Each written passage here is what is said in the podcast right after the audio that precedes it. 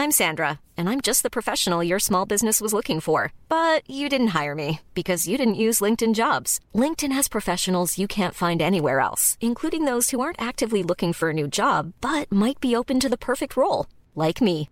In a given month, over 70% of LinkedIn users don't visit other leading job sites. So if you're not looking on LinkedIn, you'll miss out on great candidates like Sandra. Start hiring professionals like a professional. Post your free job on linkedin.com slash today. en este momento, pues imagínense nada más, estaban prácticamente peleándose. Y es que es un derecho fundamental. Si a usted le congelan le, impiden su cuenta, le impiden su cuenta, bueno, pues lo mínimo que usted quiere es que se lo informen, que se lo digan, que se lo transmitan. Más adelante aquí en el Heraldo Radio le voy a tener todos los detalles de esto. También informo que vinculan a la línea con masacre de los Levarón y los Langford.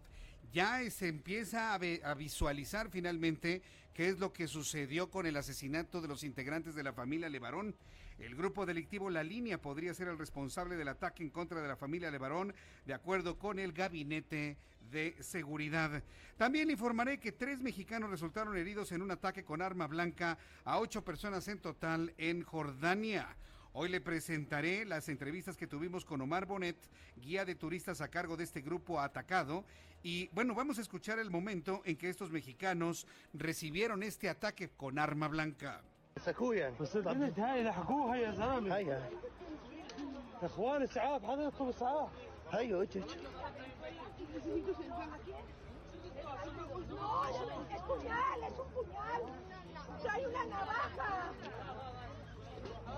Daniel. Por favor, ayuda aquí a él.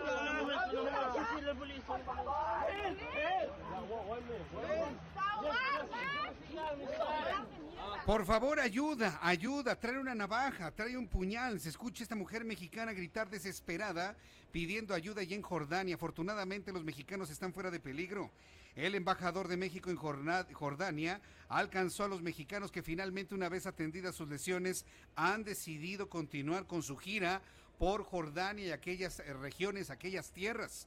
Más adelante le presentaré un fragmento de la entrevista que sostuve con el guía de turistas. Fíjese, tuvimos la oportunidad de platicar con el guía de turistas y solamente eso lo conocerá aquí en el Heraldo Radio.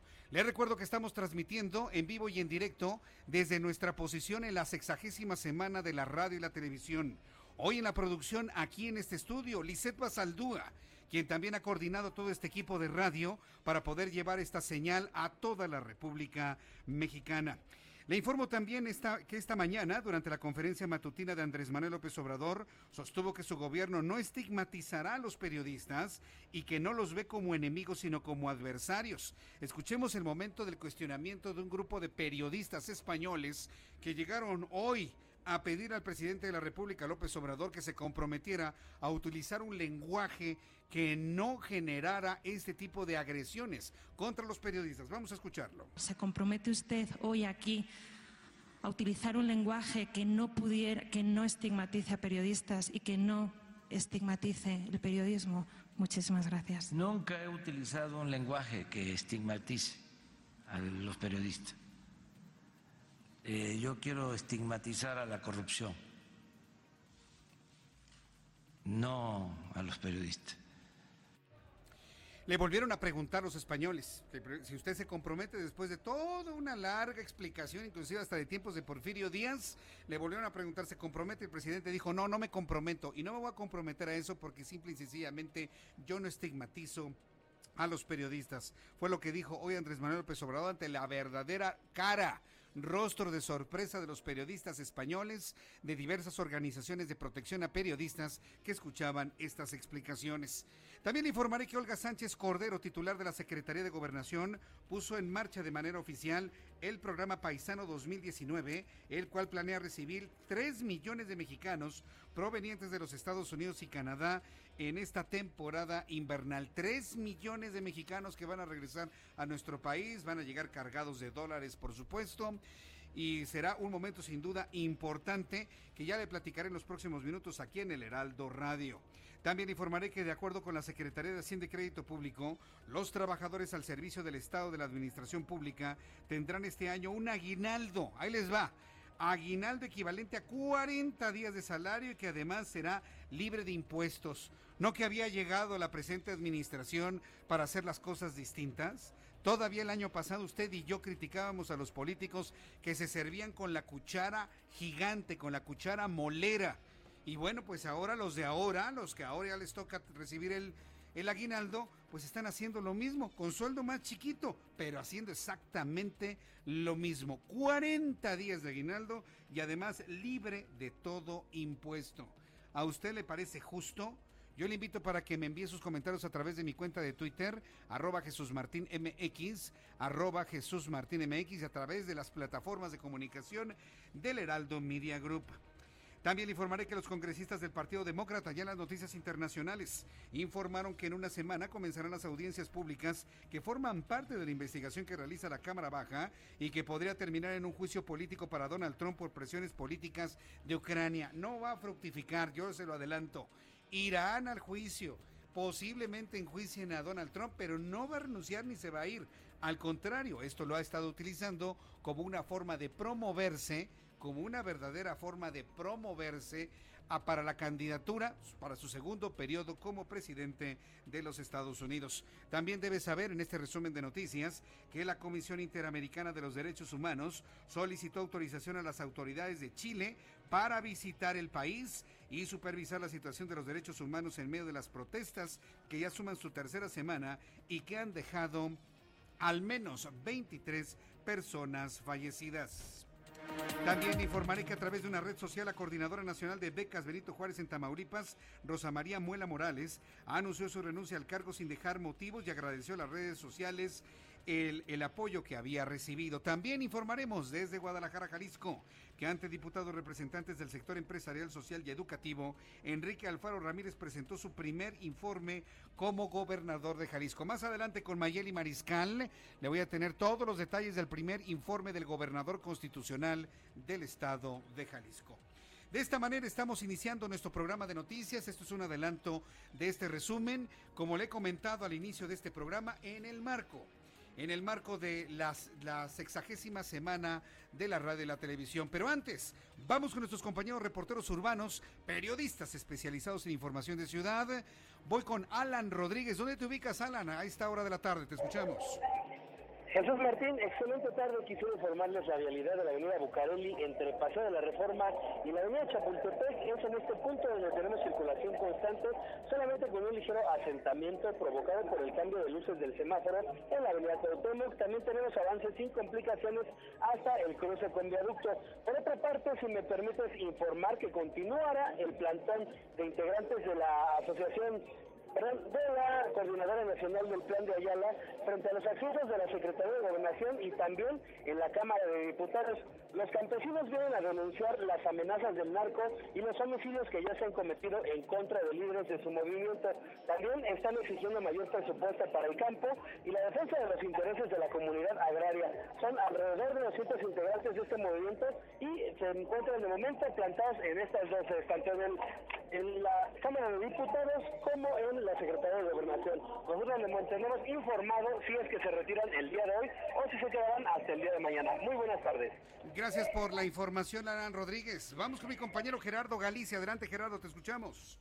Martín, excelente tarde y tenemos reporte importante para nuestros amigos que utilizan el eje 5 Sur. Van a notar fuerte presencia de unidades de emergencia llegando a la calzada de la Viga. El motivo, un hombre de aproximadamente 37 años de edad fue herido por varios impactos de arma de fuego. Ha muerto, laboraron ya peritos de la Procuraduría General de Justicia de la Ciudad de México. Sin embargo, continúan las investigaciones. Se está tratando de dar con los responsables. Esto ocurre en el eje 5 Sur, poco antes de llegar a la Viga, en la colonia Apatlaco. Y nuestros amigos notan la presencia de muchas patrullas de la policía capitalina están en búsqueda de los agresores que lograron escapar a bordo de una motocicleta. Van armados por calles de la colonia Apatlaco. Por lo pronto, Martín, el reporte. Muchas gracias por la información, Gerardo. Hasta luego, nuestros compañeros reporteros urbanos por toda la Ciudad de México le están informando por dónde sí y por dónde no debe circular. Por favor, tenga usted mucha paciencia. Ya a estas alturas del año ya empezamos a sentir asentamientos vehiculares a esta hora de la tarde y extrañamente, extrañamente cuando es miércoles las cosas se complican muchísimo. Por ejemplo, a esta hora de la tarde, circuito interior, para quienes vienen de la zona norte, de la zona de la colonia San Rafael, antes del cruce con la avenida Benjamín Franklin, está completamente detenido a vuelta de rueda. Para quienes vienes por el periférico, se incorpora lo que es el viaducto rumbo al Aeropuerto Internacional de la Ciudad de México, está totalmente detenido el viaducto en carriles centrales debido a un accidente que ocurre en el eje 1 Oriente. Ahí en carriles centrales tenemos este accidente y bueno, lo que siempre sucede en los alrededores del Aeropuerto Internacional de la Ciudad de México es un gran estacionamiento. Al ratito le voy a tener todos los detalles de ello. Pero hoy es 6 de noviembre del año 2019. ¿Qué es lo que ocurrió un día como hoy? Vamos a revisarlo con Abraham Arreola.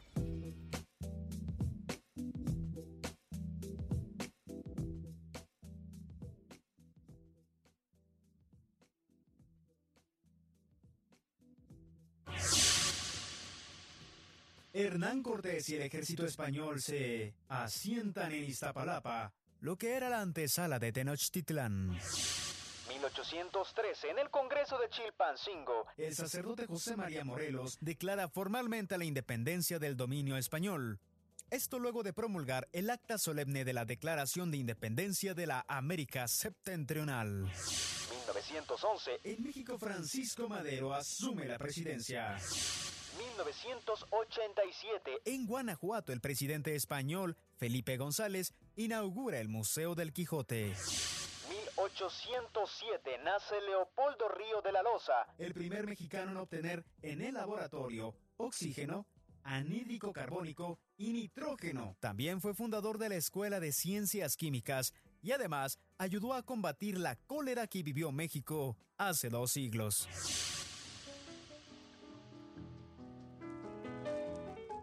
1970 muere el compositor, el señor, el flaco de oro. Agustín Lara. También lo conoces por ser el autor de Solamente una vez. Pongan esa canción. Solamente una vez. Amén la vida. Solamente una vez y nada más. Ellos me quieren mirar. Pero si tú no lo 2006, fallece Miguel Aceves Mejía, actor y cantante. Se le conoció con el apodo de El Rey del Falsete o El Falsete de Oro. A ver, señor producer, pónganos también una rolita de Don Aceves. Malagueña salerosa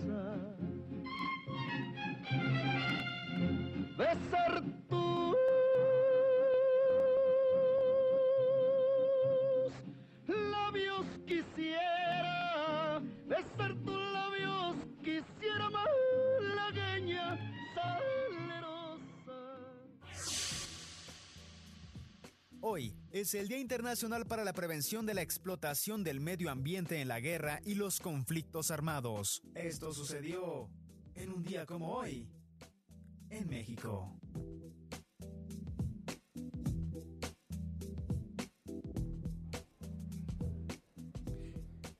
Muchas gracias, Abraham Arreola, por eh, las efemérides de este 6 de noviembre. Bueno, pues son muchos acontecimientos porque efectivamente noviembre es el mejor mes de todo el año. Eso es definitivo, por supuesto. Y mañana será el mejor día de todo el año, por cierto, ¿eh? para que ya nos vayamos preparando. Muchas gracias a Abraham Arreola. Bien, pues vamos a revisar rápidamente las condiciones meteorológicas para las próximas horas. El Servicio Meteorológico Nacional, eh, que depende de la Comisión Nacional del Agua, nos informa sobre lo que acontecerá durante las próximas horas. Hay que estar prevenidos porque va a seguir todavía el intenso frío en gran parte de lo que es el occidente y el norte del país. Tenemos el tránsito de la onda tropical número 50 y canales de baja presión. Por ejemplo, habrá lluvias puntuales intensas en Puebla, en Veracruz, viento de componente norte, rachas superiores a 60 kilómetros por hora. Y observamos todavía el tránsito del Frente Frío número 8 de la temporada invernal. De hecho, ya tenemos el ingreso al territorio nacional del Frente Frío número 11 que ingresará sobre el norte y noreste de la República Mexicana en su desplazamiento hacia el sureste y va a generar lluvias de fuertes a puntuales intensas acompañadas de descargas eléctricas y caída de granizo en regiones antes mencionadas. La masa de aire polar que le dará impulso va a ocasionar viento de componente norte, como ya decía, con vientos enrachados de hasta 260 kilómetros por hora. Onda tropical número 50, así que tendremos días, ya entrados en el mes de noviembre, con frío y con lluvia y probablemente con presencia de algo de granizo en el centro de la República Mexicana, para que lo tome en cuenta. Una vez ya conocidos estos elementos atmosféricos, este es el pronóstico del tiempo para las siguientes ciudades. Amigos que nos escuchan, en Toluca, en el Estado de México, en este momento llueve un poquito, algo nublado, con algo de lluvia, temperatura mínima 8 grados, máxima 29. Por ejemplo, en Guadalajara, Jalisco, hace calor con 25 grados, temperatura mínima 14, máxima 26. En Monterrey, Nuevo León, 26 en este momento, mínima 12, máxima 28 para el día de mañana. En Tampico, Tamaulipas, mínima 23, máxima 28. Amigos de Villahermosa, Tabasco, la mínima 27 grados, qué calor, máxima 32. En Acapulco, Guerrero, o sea, qué gusto me da saludar a tus amigos en Acapulco. La temperatura en este momento 29 grados, la mínima estará en 23 y la máxima en 32. Y aquí en la capital de la República Mexicana, en este momento la temperatura aquí en la Ciudad de México es de 21 grados. La mínima 17, no, no hay pronóstico de lluvia para el día de hoy. La mínima 17 y la máxima 25 grados Celsius.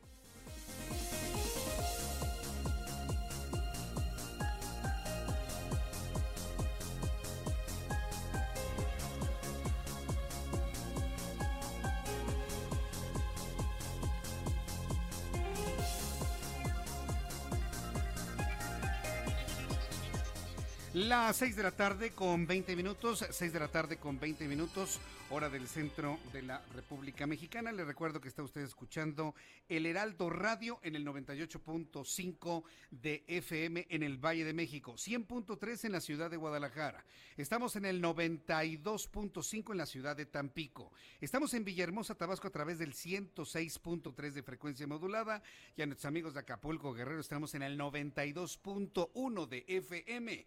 Todas las frecuencias moduladas del país se van a unir tarde o temprano a esta señal de noticias vespertino con el, con el cual les saludo como todos los días. En unos instantes estoy esperando la comunicación con mi compañera Mayeli Mariscal, quien nos va a tener todos los detalles de la presentación del primer informe de gobierno del, del gobernador de la entidad, Enrique Alfaro Ramírez presentó su primer informe, no fue un día de campo, pero tampoco le fue mal, hay que decirlo de una manera clara, y bueno, pues de esta manera, pues no le fue nada, no le fue mal en realidad, pero ya te platicaré, ya le informaré qué es lo más destacado que dio a conocer. Y le invito también para que me escriba a través de mi cuenta de Twitter, arroba Jesús Martín MX, arroba Jesús Martín MX, en mi cuenta de YouTube, Jesús Martín MX en YouTube, ahí también tengo un chat en línea. Como le he comentado, estamos transmitiendo esta tarde desde las instalaciones de El Heraldo Media Group, del Heraldo Radio, instaladas en el World Trade Center, que se ha convertido en la sede de la sexagésima semana de la radio y la televisión. Como le había comentado, este es el, la capital prácticamente de la radio y la televisión, de los medios tradicionales. Todos los difusores se unen todos los años para poder dialogar, para poder compartir retos, se hacen evaluaciones, pero sobre todo, le voy a decir una de las cosas que más se han comentado el día de hoy, el papel de las redes sociales, el papel de los medios digitales frente a la radio tradicional, frente a la televisión tradicional, frente a la prensa escrita, que un ejemplo clarísimo es hoy el Heraldo Media Group, que nos hemos mostrado, la verdad a mí me da mucho orgullo decirlo, como uno de los medios de mayor atractivo en esta instalación debo decir, inclusive hasta con cierto dejo de dolor, que otros medios a quien yo les he tenido un especial cariño a lo largo de muchos años, usted sabe a quién me refiero, ni siquiera se instalaron el día de hoy. Cosa que a mí en lo personal me, causa un impacto muy especial, sobre todo porque otrora éramos los líderes en este tipo de acontecimientos a nivel nacional. Hoy está completamente ausente mi anterior empresa.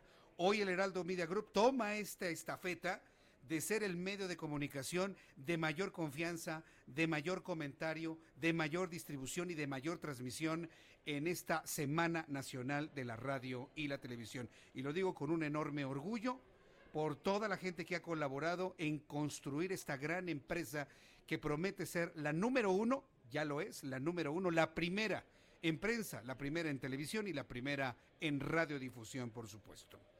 Vamos con mi compañera Mayeli Mariscal, ella es nuestra corresponsal en Guadalajara, Jalisco, quien nos tiene todos los detalles de este primer informe de gobierno del gobernador Enrique Alfaro. Mayeli, adelante, te escuchamos. Muy buenas tardes.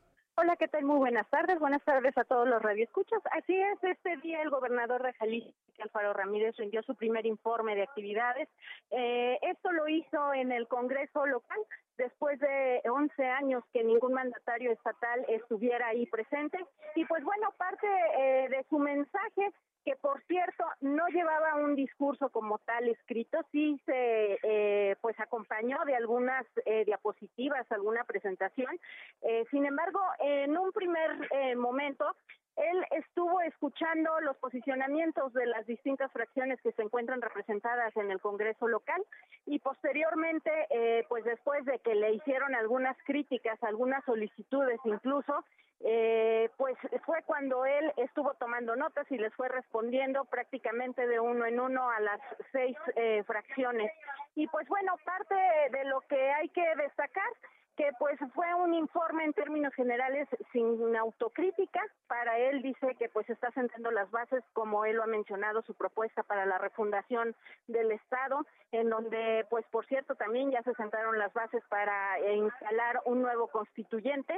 Y eh, pues comentar que los temas, digamos, más polémicos que fue el de a toda máquina, las villas panamericanas, y también la cuestión de la reforma al Poder Judicial, pues él comenta que está bastante satisfecho y que si no les parece, pues que revisen por ahí las licitaciones en el caso de a toda máquina, que hubo tra total transparencia y pues que él está bastante conforme. Los diferentes académicos y algunos eh, miembros también del sector empresarial, eh, pues sí comentan que faltó quizá un poco de autocrítica, sobre todo en la cuestión del dengue, en donde sigue insistiendo el gobernador que si se dispararon los casos este año fue precisamente porque el serotipo mutó y pues que ahora sí, cuando menos reconoció que Jalisco sí se encuentra en el primer lugar nacional de casos confirmados de dengue. Vamos a escuchar algo de lo que comentaba el gobernador del estado el día de hoy. Cuando se dice que no se ha dado ningún trabajo ni se ha avanzado en ninguna investigación, ya se culminó el trabajo de revisión por parte de la Contraloría. Los resultados están a la vista de todos. Si alguien quiere seguir pensando que hay algún acto indebido, pues lo único que les diría es que este proceso se hizo con una licitación pública nacional que logró un resultado que me llena de orgullo. Se hizo una licitación como se debía y no tengo nada de qué avergonzarme ni qué esconder. Sostengo un principio que le escuché Andrés Manuel López Obrador. Decían, me podrán decir peje, pero no lagarto. A mí me podrán decir todo, pero no ratero. Y así va a ser siempre. Pues así es como lo comentaba el gobernador de Jalisco, Enrique Alfaro Ramírez, durante su informe. Comentar que el informe se rindió ante 33 eh, diputados locales, son 38 en total, cinco pues tuvieron algo mejor que hacer o alguna justificación, ya, ya estaremos pendientes de que no estuvieron por ahí. Y pues también comentar que el gobernador ya había hablado de temas también de seguridad y la cuestión de desaparecidos, esos eh, temas los trató de forma independiente, no fueron comentados el día de hoy y eh, pues tenemos por ahí también algún otro audio que compartirles desafíos todavía muy importantes que eh, hoy nos deben de eh, hacer tener los pies en el suelo y estar concentrados sin festejar nada porque todavía el camino es muy largo. Así es, eh, pues este es el reporte. Estaremos pendientes también de la glosa en donde se analizará de forma, digamos, ya más técnica y más detallada cada uno de las cifras y datos que presenta el gobernador Enrique Alfaro Ramírez a los jaliscienses. Correcto, bueno, Mayeli Mariscal, muchas gracias por la información. Sí, no fue un día de campo, pero tampoco le fue mal al gobernador. Estaremos atentos de más reacciones a este primer informe de gobierno. Muchas gracias, Mayeli. Hasta luego, buenas noches. Hasta luego, que te vaya muy bien. Bien, pues el reloj marca ya las 6 de la tarde con 28 minutos hora del centro de la República Mexicana. Vamos a escuchar mensajes de nuestros patrocinadores y al regreso le tengo más información, por supuesto. Le voy a tener todo lo que se ha encontrado en las primeras investigaciones del caso Levarón.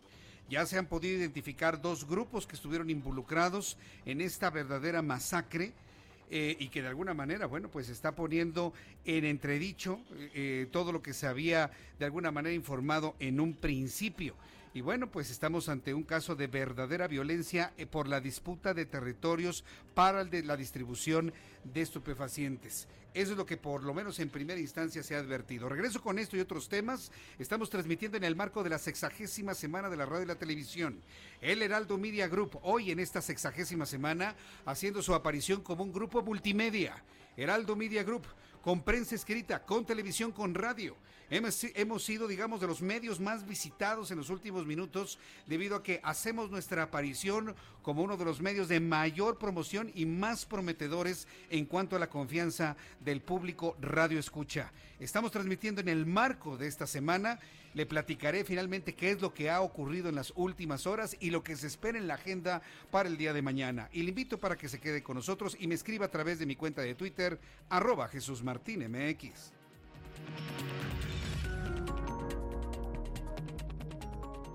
Escuchas a Jesús Martín Mendoza con las noticias de la tarde por Heraldo Radio, una estación de Heraldo Media Group. Heraldo Radio, la HCL se comparte, se ve y ahora también se escucha. Sabemos lo que está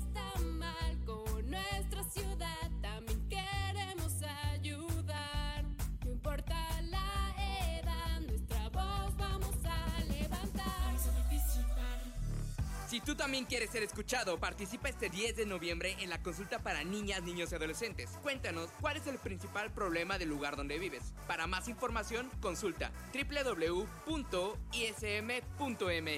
Instituto Electoral, Ciudad de México. Yo por el color. Yo por el tamaño. Yo por el diseño. Hay decisiones que podemos tomar basándonos en nuestros gustos, pero para otras necesitamos herramientas que nos ayuden. Por eso, el IFT te ofrece el comparador de servicios de telecomunicaciones para que elijas los servicios de telefonía fija, móvil, televisión de paga e internet que mejor se adapten a tus necesidades. Entra a comparador.ift.org.mx. Instituto Federal de Telecomunicaciones. Hola, ¿cómo estás? Déjenme hablar. Mamá, escucha lo que aprendimos hoy. Cállense, no me dejan concentrar. Papá, mamá, hoy jugaremos la final del torneo. No puedo ir, tengo mucho trabajo. Yo tampoco puedo, tengo muchas cosas que hacer. Escuchar a niños y jóvenes es el primer paso para prevenir las adicciones y ayudarlos a crecer sanos y seguros. Visita nuestra página en www.go.mx diagonal salud diagonal CIJ, Centros de Integración Juvenil. Gobierno de México. Heraldo Radio 98.5 FM. En el gobierno es muy grande la diferencia entre lo que ganan los altos mandos y el resto del personal. Para que cada quien reciba lo justo, diputadas y diputados de todos los partidos aprobaron la Ley Federal de Remuneraciones de los Servidores Públicos. Con esta ley, se reducen brechas y se logran salarios equitativos y transparentes en el nuevo gobierno. Cámara de Diputados, 64 legislatura, legislatura de la paridad de género. Sí, a veces sientes que no hay salida. Que nadie te oye. Ni te ve, ni le importa si estás triste o enojado. O a lo mejor no quieres decir nada. Porque no sabes qué te está pasando. Pero siempre hay opciones. Si necesitas ayuda, búscanos. Arroba línea de guion bajo la vida en Twitter o la línea de la vida en Messenger de Facebook. Aquí te, te escuchamos cualquier día a cualquier hora. Juntos por la paz. Estrategia Nacional para la Prevención de las Adicciones. Gobierno de México. Hola, ¿cómo estás? Shh, déjenme hablar. Mamá, escucha lo que aprendimos hoy. Cállense, no me dejan concentrar. Papá, mamá, hoy jugaremos la final del torneo. No puedo ir, tengo mucho trabajo. Yo tampoco puedo, tengo muchas cosas que hacer. Escuchar a niños y jóvenes es el primer paso para prevenir las adicciones y ayudarlos a crecer sanos y seguros. Visita nuestra página en www.go.mx diagonal salud diagonal CIJ, Centros de Integración Juvenil. Gobierno de México. Escucha mi silencio. Escucha mi mirada.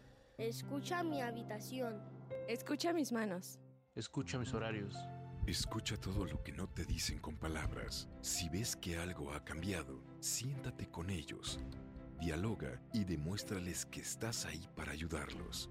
Construyamos juntos un país de paz y sin adicciones. Juntos por la paz, Estrategia Nacional para la Prevención de las Adicciones. Gobierno de México. Escucha las noticias de la tarde con Jesús Martín Mendoza. Regresamos.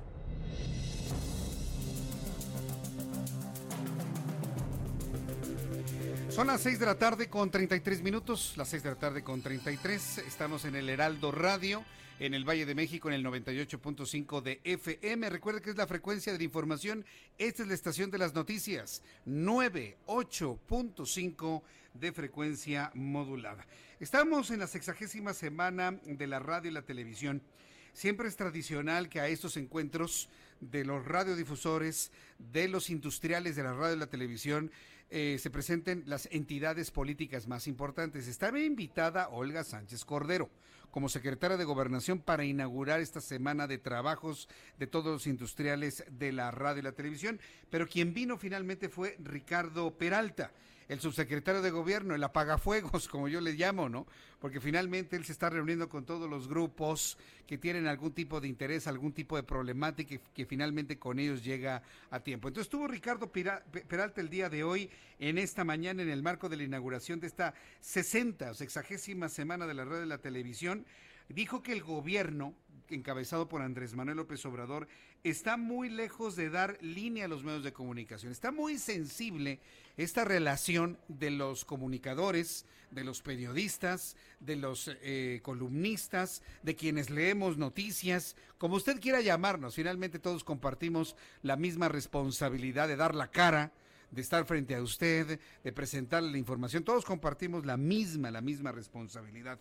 Pero garantizó el propio subsecretario de Gobernación que el gobierno actual no le está dando línea a los medios de comunicación. ¿Usted qué piensa? Yo le invito para que me dé una opinión a esta aseveración a través de mi cuenta de Twitter, arroba Jesús Martín MX. Al término del evento, Ricardo Peralta rechazó que tras el ataque a la familia Levarón, porque evidentemente fue un tema obligado, hay en nuestro país una ingobernabilidad o como incluso lo dijo en estos micrófonos del Heraldo Noticias el propio Alex Levarón, hay un Estado fallido. En la primera vez que se habló de la posibilidad por parte de la familia Levarón de un Estado fallido, fue en los micrófonos del Heraldo Televisión en la entrevista que ayer le, le realizamos a Alex Levarón. Ese tema, esa entrevista fue retomada por el propio subsecretario de Gobernación y le aclaró a los industriales aquí reunidos que no hay estado fallido. Lo comentó de esta manera. Gobernar también es comunicar, porque está en juego el derecho a la información que tiene la ciudadanía de lo que hace el gobierno de México, su sociedad y su efecto con el resto del mundo. En nuestra nación, la radio y la televisión son los vasos comunicantes con la sociedad en los temas de interés público a través de más de 2.200 estaciones de radio y canales de televisión a lo largo del territorio nacional. Este es un fragmento de lo que comentaba Ricardo Peralta ante los industriales de la radio y la televisión. La convivencia, la coexistencia de la información que se genera a través de las redes sociales y tamizada por los medios de comunicación tradicionales, como es este caso la radio, como lo estamos haciendo en este momento, o la televisión, ha sido uno de los temas más eh, comentados el día de hoy. Hace unos instantes tuve la oportunidad de estar en una charla que ofreció el influencer eh, que se conoce como Chumel Torres, el creador de un concepto que se llama el pulso de la República. La verdad es muy divertido, eh, es, es un concepto difícil de mantener porque usted y yo estamos de acuerdo que no toda la vida es chunga, ¿no? Aunque llega a ser algo divertido, es profundamente crítico. Efectivamente, él habló de una confluencia de las redes sociales con los medios tradicionales en donde ambos nos complementamos, manteniendo, y ya esto en una plática que sostuve con él ahí en el, en, el foro, eh, manteniendo cada, cada, cada, instancia, cada medio, su, su, propia forma de hacer las cosas, inclusive hasta su propio lenguaje. De eso no hubo duda alguna. Y precisamente en ese ámbito es donde se dan noticias como la sucedida allá en Chihuahua, la sucedida en Culiacán, lo ocurrido en Jalisco, lo ocurrido en Michoacán, en donde puede surgir con velocidad en las redes sociales, pero es a través de la investigación de corresponsales, de enviados especiales del medio de comunicación tradicional, en donde se afina con veracidad una información determinada. Fue verdaderamente muy, muy, muy interesante lo que se ha planteado en estos momentos. Entonces, ¿con qué nos quedamos de lo dicho por Ricardo Peralta al asistir a con los industriales de la radio y la televisión el día de hoy en la mañana? Que no hay líneas que el gobierno federal no busca censurar absolutamente a ningún medio, a ningún periodista, a ningún corresponsal, a nadie. Sí, yo sé lo que usted está pensando. Yo también de alguna manera tengo esta impresión.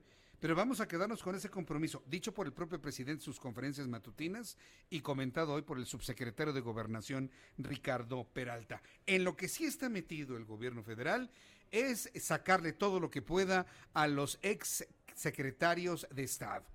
Y le comento esto porque el día de hoy la Unidad de Inteligencia Financiera, perteneciente a la Secretaría de Hacienda y Crédito Público, súbale el volumen a su radio, investiga nada más y nada menos que a Gerardo Ruiz Esparza. Gerardo Ruiz Esparza, como usted lo recuerda, fue el secretario de Comunicaciones y Transportes en tiempos de Enrique Peña Nieto. La unidad de inteligencia de la Secretaría de Hacienda ha advertido sobre posibles actos de corrupción. Así lo confirmó este miércoles su titular Santiago Nieto. Ya sabe que Santiago Nieto no se calla nada. A veces hasta se va de la boca. Bueno, pues hoy anunció que están investigando a Gerardo Ruiz Esparza. Y no me extrañaría en lo más mínimo, porque a ver, Recuerde usted qué proyecto tenía en las manos importante Gerardo Ruiz Esparza.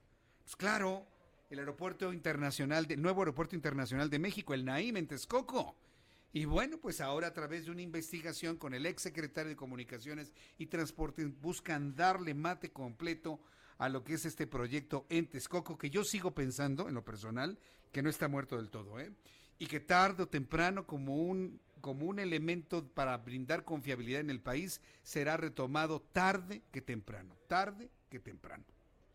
Entonces estamos a la espera de más información que se genere desde la Unidad de Inteligencia Financiera perteneciente a la Secretaría de Hacienda y Crédito Público y obviamente alguna reacción de Gerardo Ruiz Esparza.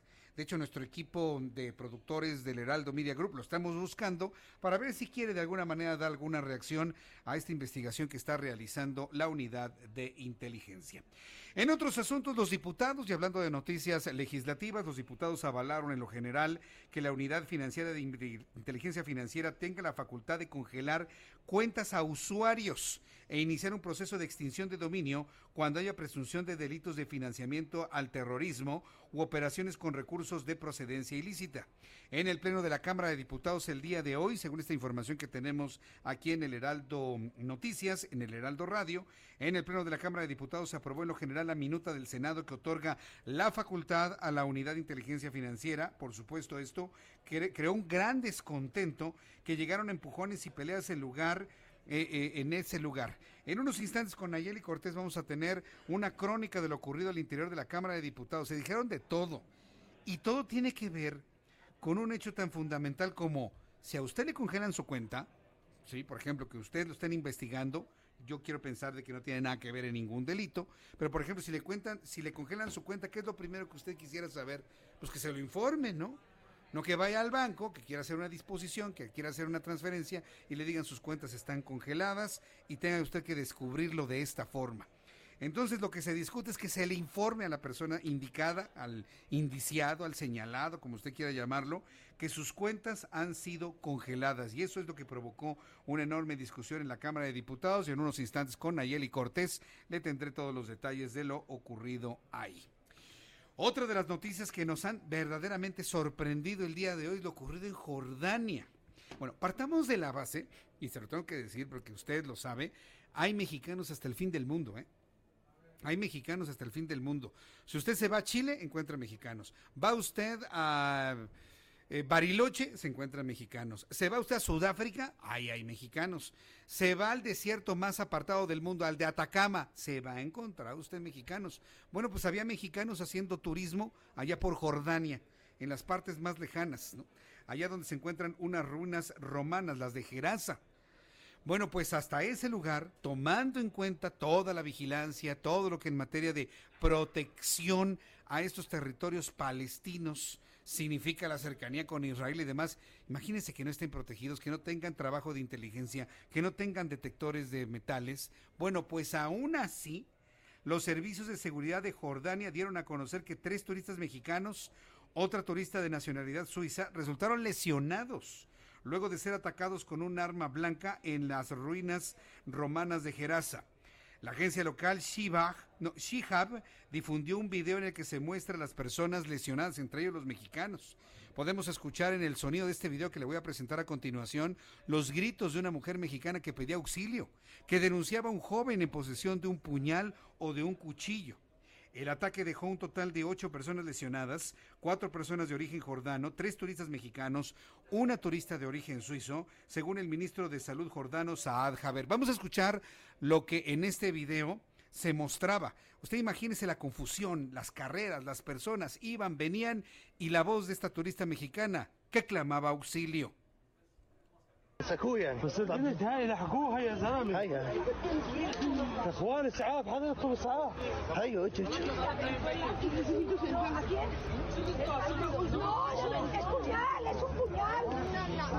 navaja. Daniel Por favor, ayuda aquí a él. Por favor.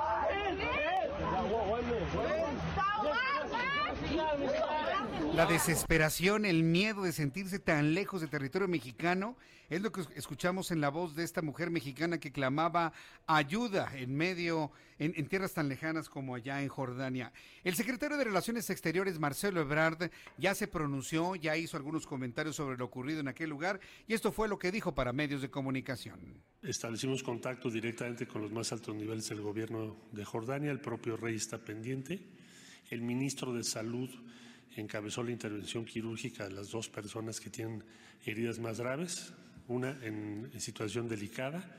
El individuo que perpetró esto está detenido. Eh, no hay un motivo que explique por qué hizo esto. No sabemos si era robo, si, era, si es un tipo desequilibrado, en fin, eso todavía no lo sabemos, pero ya está detenido. El embajador está ahí con la madre de la que tiene la afectación mayor y hemos recibido hasta ahora todo el respaldo del, gobierno de Jordania porque están muy preocupados por este lamentable hecho. Bueno, pues esto es lo que comentó Marcelo Ebrard, ya está enterado el rey de Jordania, por supuesto, tiene toda la comunicación y apoyo para los mexicanos. Quiero adelantarle, antes de presentarle este fragmento de la entrevista, que por cierto es una entrevista exclusiva, es una entrevista exclusiva eh, lograda por nuestro equipo de productores del, del Heraldo Media Group con el guía de turistas que se llama Omar Bonet. Omar Bonet precisamente estuvo muy cerca de, los, mexicanos. Eh, quiero decirles que están fuera de peligro, que están, vaya, en un estado de ánimo tal que le han anunciado al propio Omar Bonet que quieren continuar con su gira, con su recorrido, con su turismo por las zonas más emblemáticas del país jordano. Entonces, ese ya de entrada es un elemento muy importante que nos habla de que efectivamente las cosas están bajo control. Omar Bonet es guía de turistas a cargo y esto fue lo que nos comentó en entrevista en nuestro programa de televisión hace unas cuantas horas. Bueno, era nuestro segundo día en Jordania para el grupo de tres personas de la ciudad mexicana y teníamos planeado, entre otras cosas, visitar Gerazo. Entonces, al, al momento de entrar a las ruinas, eh, pasando por la zona realmente histórica, antes de entrar a la parte principal, pues un chico de 17 o 20 años, no más, empezó a atacar con un cuchillo blanco, con una arma blanca. Eh, el hombre atacó a un individuo jordano, después a tres turistas, bueno, dos señores un señor, una ciudad mexicana que iban conmigo, y también pues dañó a un guía turístico, compañero mío que está obligado, y también a los policías. Al final las autoridades estuvieron con él y le arrestaron.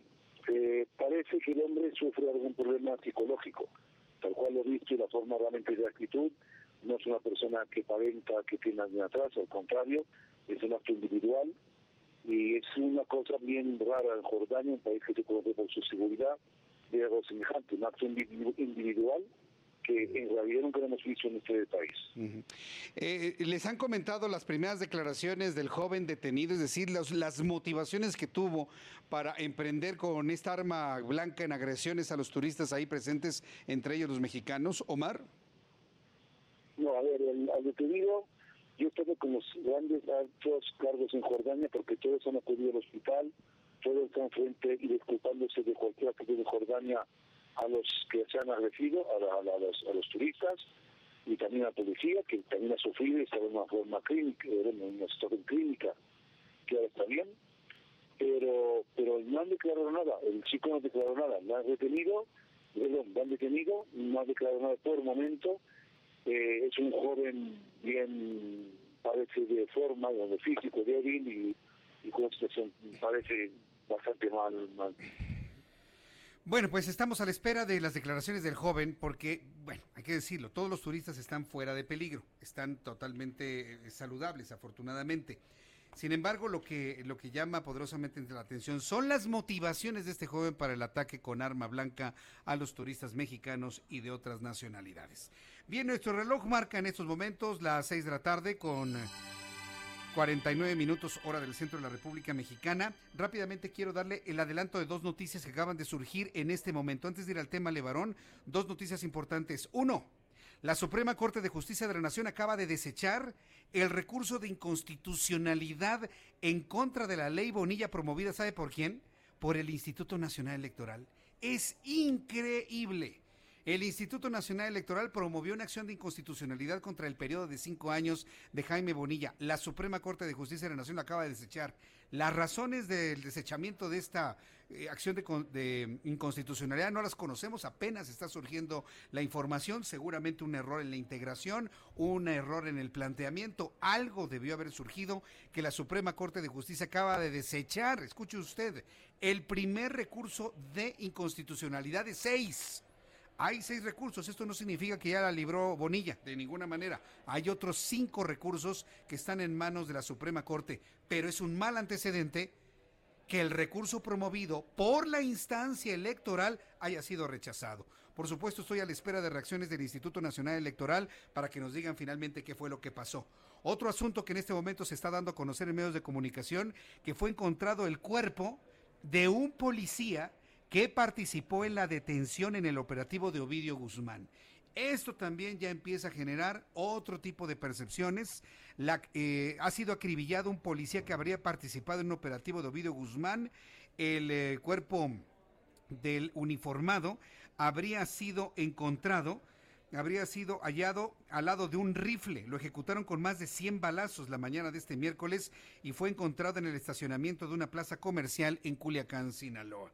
Esto ya habla de una reacción del cartel. Si alguien pensaba que no iba a haber reacciones, aquí está la primera. Aparece el cuerpo de uno de los participantes del operativo. Algunos le llaman fallido, yo le llamo operativo cancelado en contra de Ovidio Guzmán López. Bien, vamos a hablar del tema Levarón y, la verdad es que se siguen comentando muchos asuntos porque ahora en las primeras investigaciones el grupo delictivo La Línea podría ser el responsable del ataque en contra de la familia Levarón de acuerdo con el Gabinete de Seguridad. Durante la conferencia matutina, el jefe del Estado Mayor General, Homero Mendoza, explicó que las investigaciones apuntan a una disputa por el territorio entre la línea de Chihuahua y los Salazar de Sonora. Tengo en la línea telefónica a Carlos Rodríguez Ulloa. Él es experto en temas de seguridad, a quien yo le agradezco estos minutos de comunicación con el Heraldo Radio. Carlos Rodríguez, bienvenido, gusto saludarlo. Muy buenas tardes. ¿Qué tal? Muy buenas tardes, Jesús.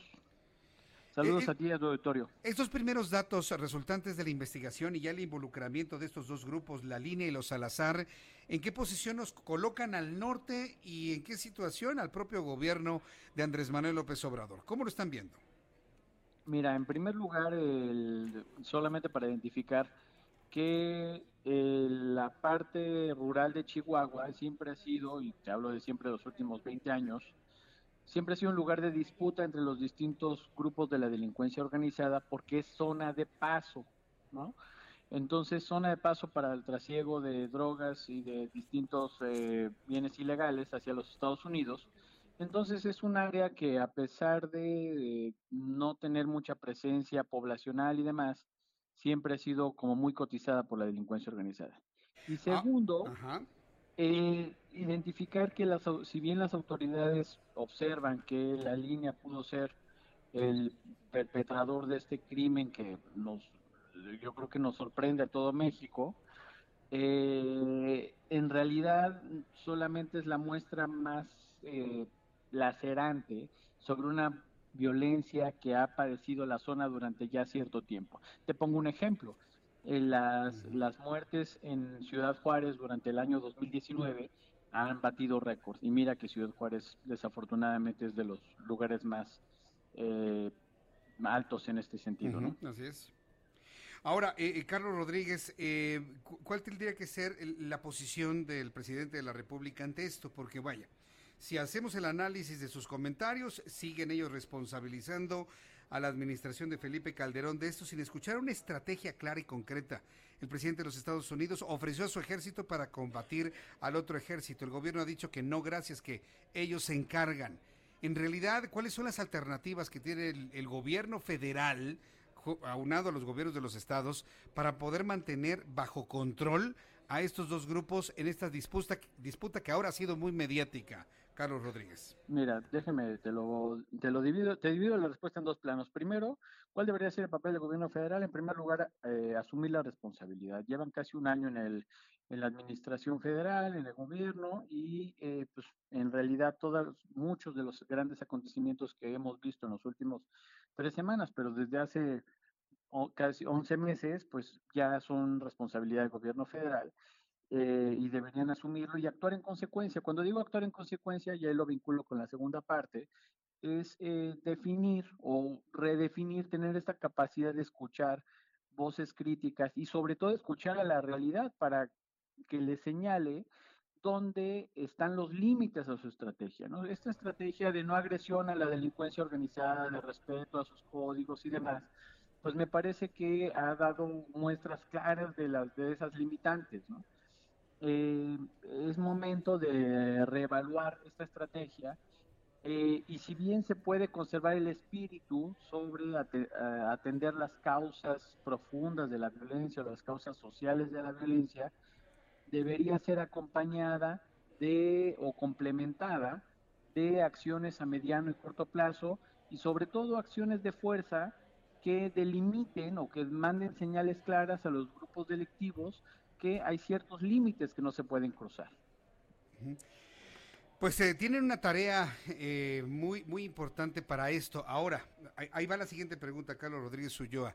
En el replanteamiento que se está haciendo para poder eh, abordar el tema de los Levarón y otros que han ocurrido, porque no se nos olvida el Culiacanazo, ni los enfrentamientos en Jalisco, en Michoacán que han ocurrido durante todos estos meses, y el papel que ha jugado Alfonso Durazo. Hay analistas en seguridad que coinciden en la necesidad de renovar esta posición, es decir, que renuncie Alfonso Durazo, que lo corra el presidente de la República, que sea como sea, pero que se separe de este cargo para renovar a la persona, hombre o mujer, que ocupe la Secretaría de Seguridad Ciudadana. Carlos Rodríguez Ullá coincidiría con esto. ¿Es necesario renovar esa posición? Yo creo que es una figura que hoy, hoy en día está muy desgastada, es una figura política desgastada. Me parecería pertinente identificar y buscar opciones para, para renovarlo, pero sobre todo, no importa qué persona ocupe el cargo, me parece que lo más importante es eh, sentarse en una, en una mesa, identificar una estrategia clara, concisa, eh, digamos, lo mejor elaborada posible, en el cual se inserten nuevas personas y nuevos actores que puedan con- coincidir o sumar hacia esa nueva estrategia. Esto es, eh, yo, yo también yo creo que la figura del secretario Durazo ya es una figura desgastada y sería muy sano que, que renunciara, pero sobre todo me parece muy importante que la nueva figura que llegue ahí pueda incorporarse hacia una nueva estrategia con un nuevo rumbo y dirección para que esto, esto me refiero a, combatir la inseguridad en México, pueda tener un nuevo cauce. Muy bien, pues Carlos Rodríguez Ulloa, yo agradezco mucho estos minutos de comunicación con el Heraldo Radio. Gracias. Vamos a estar muy atentos de estos análisis a lo largo de los próximos días cuando vayamos conociendo más de esta investigación. Muchas gracias, Carlos. Muchas gracias a ti, Jesús, a tu auditorio y aquí estamos pendientes. Muchas gracias, hasta luego. Es Carlos Rodríguez Ulloa, experto en temas de seguridad. Quiero informarle al público que nos escucha en toda la República Mexicana que las noticias continúan. Continuamos hasta las 8 de la noche en toda la República Mexicana a través de nuestras plataformas digitales www.heraldodemexico.com.mx y a través de nuestra aplicación. En el Valle de México, por supuesto, seguimos hasta las 8 de la noche a través de la frecuencia de la información 98.5 98.5 de FM. Voy a ir a los mensajes y regreso enseguida con un resumen y las noticias más destacadas.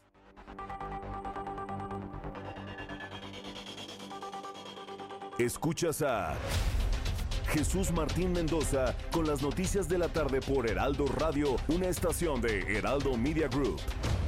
Heraldo Radio, la H que sí suena y ahora también se escucha. Beneficios exclusivos para nuevas portabilidades de nómina efectivos. Incluye bonificación de la comisión de dos retiros al mes. Santander.com.mx.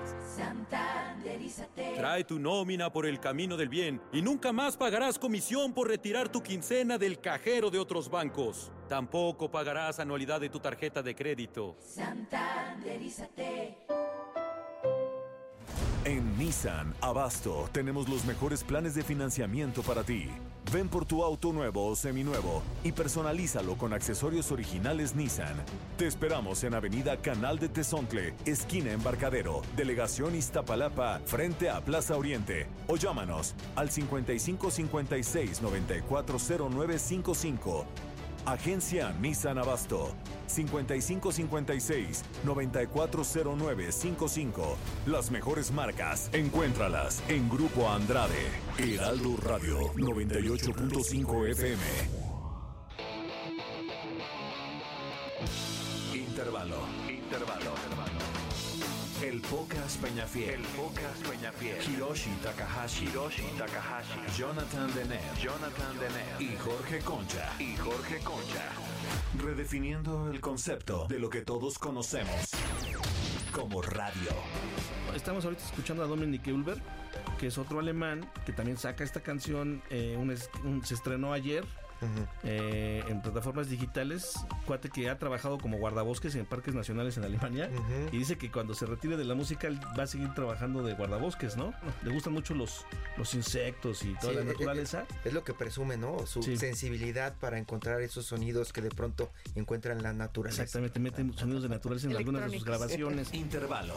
De lunes a viernes en punto de las 10 de la noche por Heraldo Radio 98.5 FM, donde la H suena y ahora también se escucha. Una estación de Heraldo Media Group. Heraldo Radio. Escucha las noticias de la tarde con Jesús Martín Mendoza. Regresamos.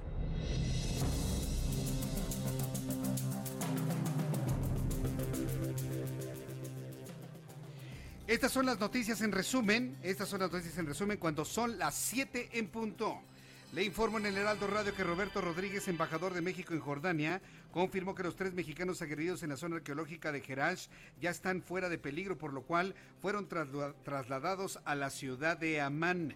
En su cuenta de Twitter, el diplomático mexicano señaló que las familias de las víctimas y la embajada están en constante comunicación para evitar que se difunda información falsa. Además indicó que apoyarán a los familiares en caso de que decidan viajar hacia Jordania.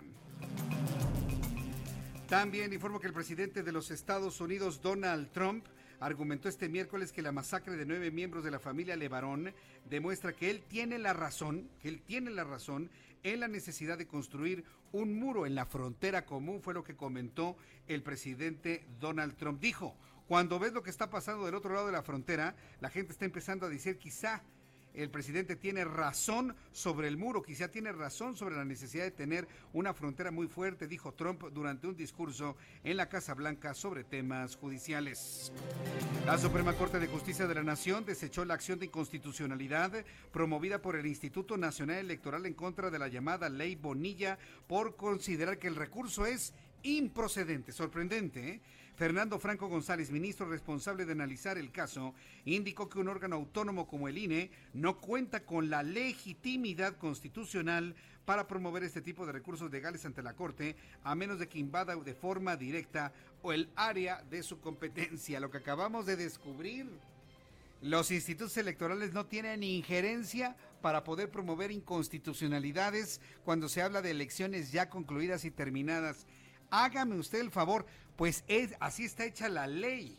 Sí, indígnese, empuje, grite, golpee el volante. ¿Cómo es posible? Pues sí, nada más le voy a decir una cosa. Hay otras cinco acciones de inconstitucionalidad contra la ley Bonilla que se mantienen vigentes. De acuerdo con el calendario escolar de la Secretaría de Educación Pública, los alumnos de nivel primaria y secundaria podrán disfrutar de un megapuente durante este mes de noviembre. Y es que el ciclo escolar 2019-2020 tiene programado un descanso de cuatro días, el cual será el próximo viernes 15 de noviembre. Además, el lunes 18 de noviembre la CEP otorgó el día en conmemoración del centésimo noveno aniversario de la Revolución Mexicana. Y finalmente le informo que el ministro de Defensa de Colombia, Guillermo Botero, presentó su renuncia este miércoles al cargo tras revelarse que al menos ocho menores murieron en un bombardeo militar contra un campamento de un grupo disidente y esta renuncia se produce un día después de que se le hiciera un debate en el Senado por una moción de censura presentada en contra por los fallos de su política de seguridad y de defensa. Son las noticias en resumen. Le invito para que siga con nosotros. Soy Jesús Martín Mendoza.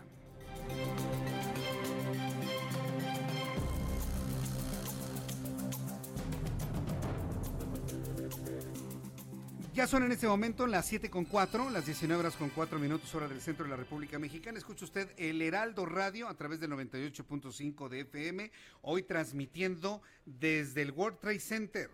El World Trade Center y este escenario, en este, estos salones de congresos, se han convertido en la sede de la Semana Nacional de la Radio y Televisión en su edición número 60 el debate sobre los medios, los retos hacia el futuro, la relación con los medios digitales, con las redes sociales, se ha convertido en uno de los temas fundamentales. Segundo tema fundamental que se ha hablado en estos eh, micrófonos y en estas ponencias tiene que ver con el reto que se presenta ante la presente administración de la libertad de expresión.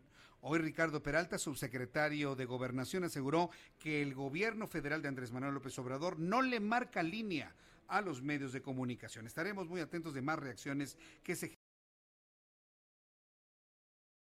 con Gerardo Galicia. Adelante Gerardo, te escuchamos. Muy buenas tardes información, Jesús Martín. Excelente tarde. Para nuestros amigos que van a utilizar el viaducto, lo van a encontrar completamente saturado de vehículos y el avance que van a encontrar es verdaderamente lento. Ya en algunos puntos completamente a vuelta de la rueda, recorrimos parte de esta importante arteria de la zona de Tlalpan hacia el oriente de la capital y de hecho el avance es complicado, por lo menos hasta el circuito bicentenario, ya en su tramo Río Churubusco. En este caso, el eje 4 sur sí es opción. Hay algunos tramos que están avanzando mucho mejor, así que será una muy buena alternativa para nuestros amigos que dejan entrar a la zona de Tlalpan y se dirigen al oriente de la capital. Y el sentido opuesto del viaducto está avanzando un poquito mejor, es buena alternativa para poder llegar por lo menos hasta la avenida Congreso de la Unión. Y de momento, Jesús Martín, el reporte. Muchas gracias por la información, Gerardo.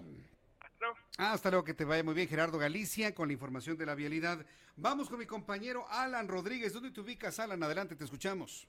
Jesús Martín, me da mucho gusto saludarte de nuevo para informar cómo se encuentra la vialidad en la Avenida de los Insurgentes Norte, esto con dirección al municipio de Catepec. Tenemos avance a vuelta de rueda desde la Avenida Euskaro y hasta la salida de Indios Verdes. Superando este punto, la circulación solo, solo logra mejorar hasta la primera salida para tomar la vía Morelos. Tenemos otro punto de la alcaldía de Gustavo Madero, el avance lento es en la avenida 608 desde la estación Bosques de Aragón y también continuando por la avenida central hasta la zona del paradero de Ciudad Azteca, ambas conexiones con el Estado de México complicadas por el regreso de los mexiquenses a su lugar de origen. Luego de esta jornada de miércoles, la alternativa vial, una avenida Eduardo Molina, la cual se encuentra con mucho mejor avance y puede funcionar para ambas para ambas vialidades. Este es el reporte que tenemos al momento. Muy buenas noches y gracias.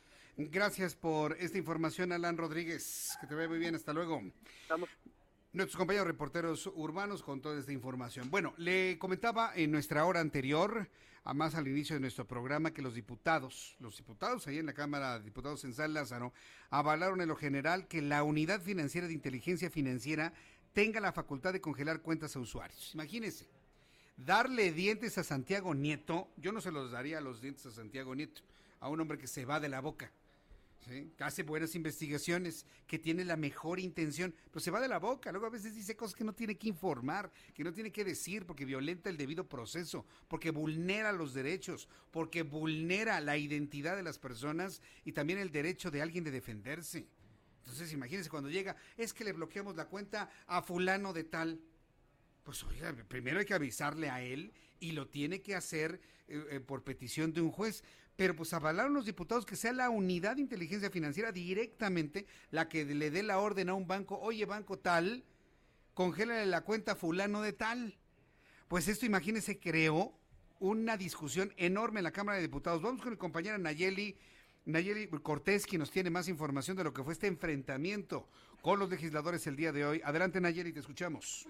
Buenas tardes, Jesús Martín. Martín, el tema era más delicado. Se le daba a la Secretaría de Hacienda a través de la Unidad de Inteligencia Financiera la facultad de determinar, de pedir la extinción de dominio de recursos eh, que estuvieran contenidos en cuentas congeladas.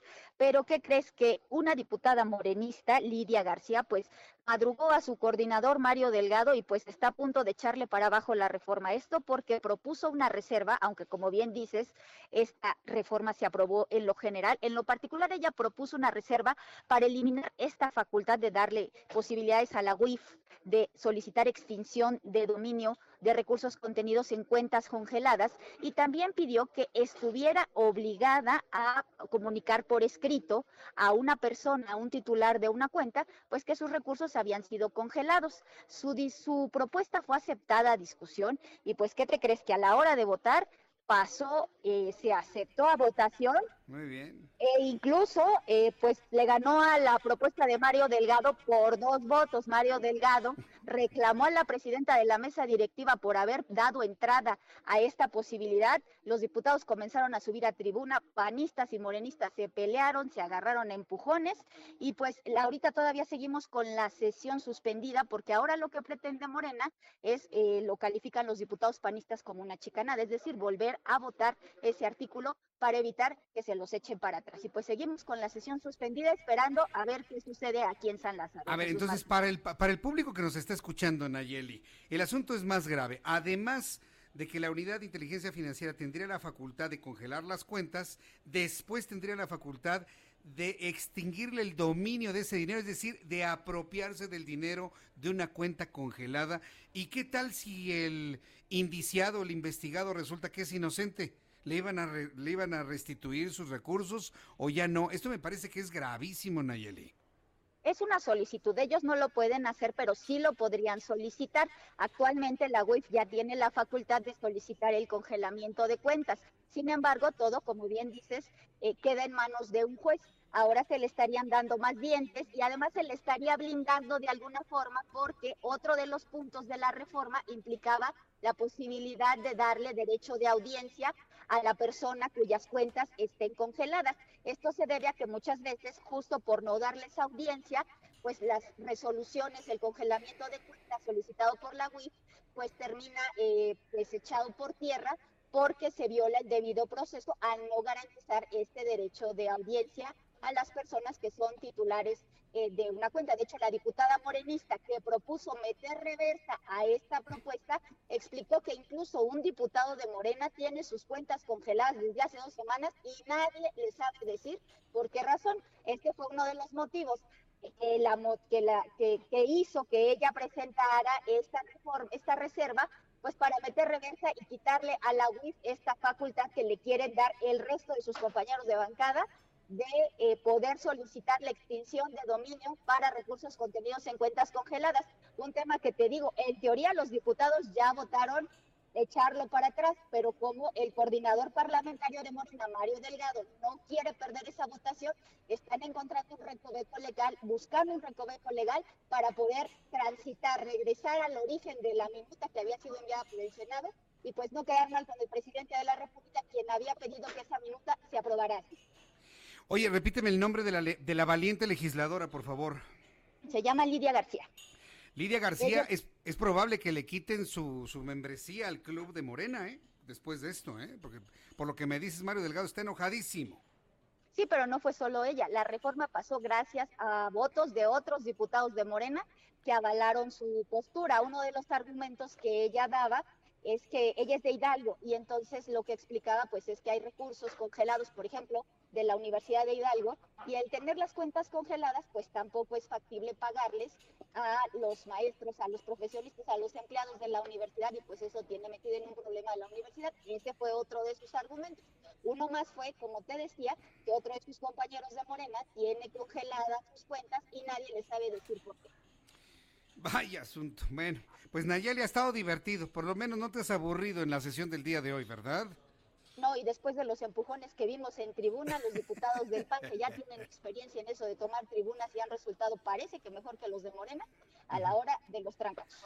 Pues sí, a, a, tres caídas sin límite de tiempo. Nayeli, muchas gracias por tu crónica de lo ocurrido ahí en San Lázaro el día y, y que sigue ocurriendo. De, de suceder algo novedoso, volvemos a entrar en comunicación contigo, Nayeli. Claro, buenas tardes. Hasta luego, muy buenas tardes. Esto es lo que ha comentado Nayeli Cortés, nuestra compañera reportera. La siguiente nota, por favor, no puede usted perdérsela. ¿eh? Es más, ha generado inclusive ya un sondeo que estoy en este momento subiendo a mi cuenta de Twitter, arroba Jesús Martín MX, para que usted participe. Ya sabe que nos encantan, nos gustan mucho estos ejercicios donde usted y yo participamos y le estoy haciendo la siguiente pregunta a través de mi cuenta de Twitter. ¿Estaría de acuerdo usted que López Obrador ya no realice sus conferencias matutinas? Es un sondeo que vamos a hacer durante 24 horas. La vamos a concluir mañana a la misma hora, aquí en el Heraldo Radio. ¿Estaría usted de acuerdo que Andrés Manuel López Obrador ya no realice sus conferencias matutinas? Hasta este momento el 82% está de acuerdo, el 8% no está de acuerdo el 10% dice que no consume la matutina. ¿Por qué le estoy haciendo este planteamiento?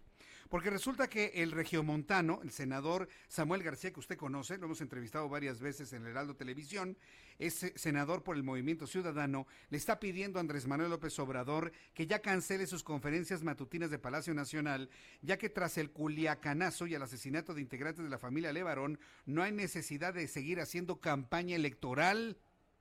Sí, yo también estoy de acuerdo. Eso que hace López Obrador en las mañanas es una campaña de personalidad.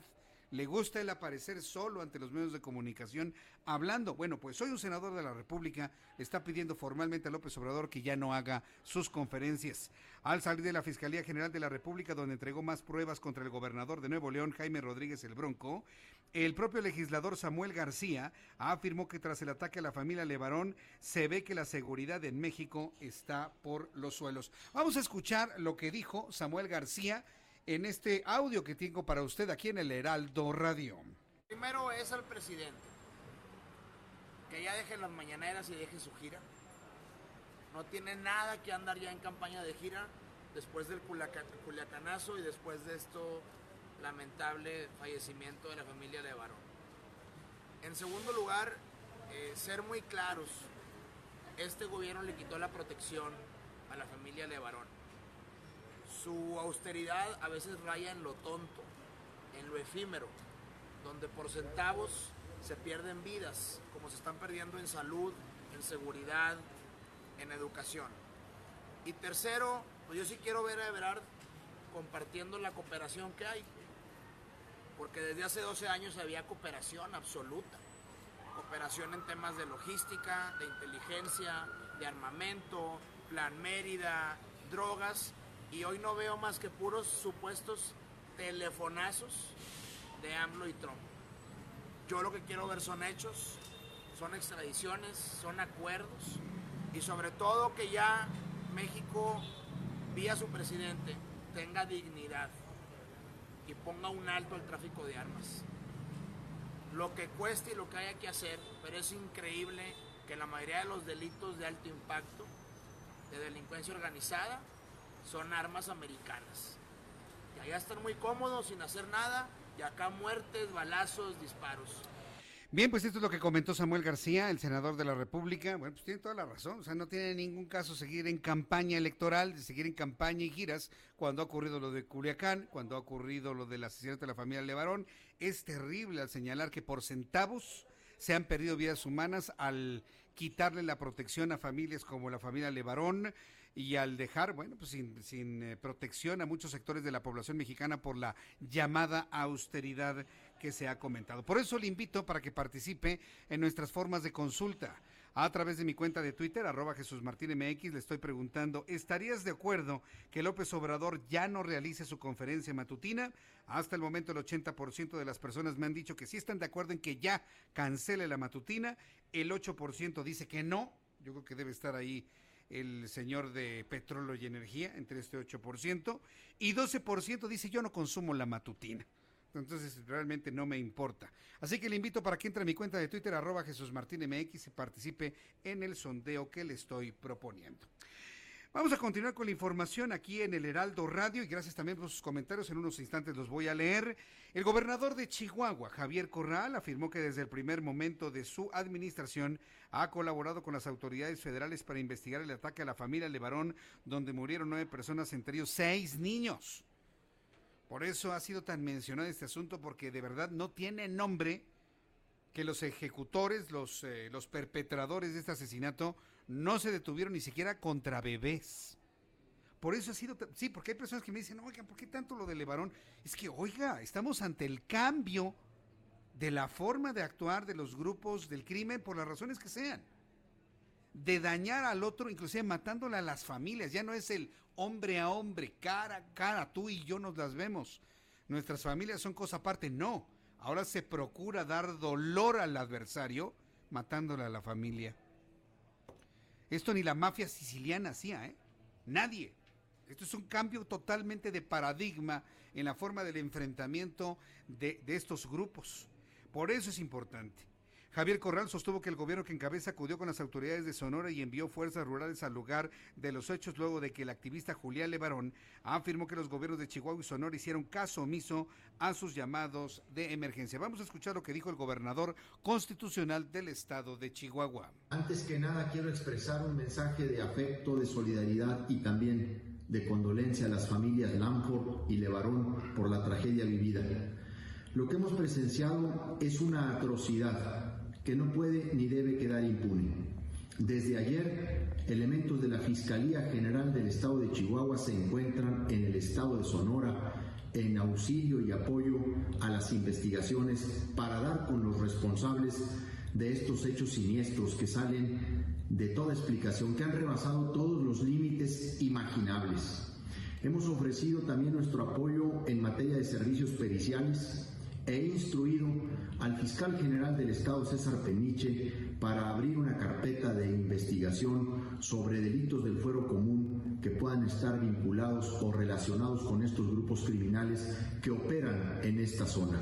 Investigación que llevará a cabo la Fiscalía Especializada en Investigación de Delitos Graves a Derechos Humanos y Desaparición Forzada. Estamos convencidos de que hay que formar un frente común, de que hay que dar un castigo ejemplar, que el Estado debe responder de una manera contundente ante un hecho que ha atentado contra inocentes que nada tienen que ver ante la crisis de violencia e inseguridad que vive el país. Chihuahua estará en este momento en coordinación con Sonora y con el gobierno de la República para hacer la justicia que merecen. Bien, esto es lo que comentó Javier Corral, el gobernador constitucional del estado de Chihuahua. Eh, tras la masacre de los nueve integrantes de la familia Levarón en el estado de Sonora, la Comisión Nacional de los Derechos Humanos, que hay que recordar que está en pleno proceso para renovar su presidencia o su comisionado, la Comisión Nacional de los Derechos Humanos alertó que de 2007 a 2017 casi se triplicó el número de víctimas por homicidio entre 0 y 19 años por el crimen organizado. En 10 años se ha triplicado el número de menores de edad acribillados. Durante la presentación del estudio Niñas, Niños, Adolescentes Víctimas del Crimen Organizado en México, el primer visitador general Ismael Eslava Pérez también expuso que según estimaciones de la Comisión Interamericana de los Derechos Humanos, el crimen organizado ha dejado sin cuidados parentales a más de 30 mil menores de edad y adolescentes, 30 mil huérfanos cuyos padres mueren en estos ataques, en estas vendetas que, bueno, pues mantienen asolado nuestro país y se, se han convertido en las noticias más importantes, lamentablemente. Bueno, vamos a entrar en comunicación con mi compañero Gerardo Rodríguez, especialista en seguridad, columnista del Heraldo de México, a quien le agradezco estos minutos de comunicación. Estimado Gerardo, bienvenido. Como todos los miércoles, te escuchamos. Buenas tardes. Muchas gracias, Jesús Martín.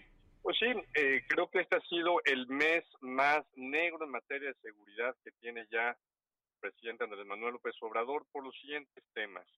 El desastre de la operación de Culiacán, dos operativos también eh, que, fallaron la protección de policías eh, estatales en, en, Michoacán, perdón. tenemos este caso terrible de la familia Levarón, pero hay un dato muy importante.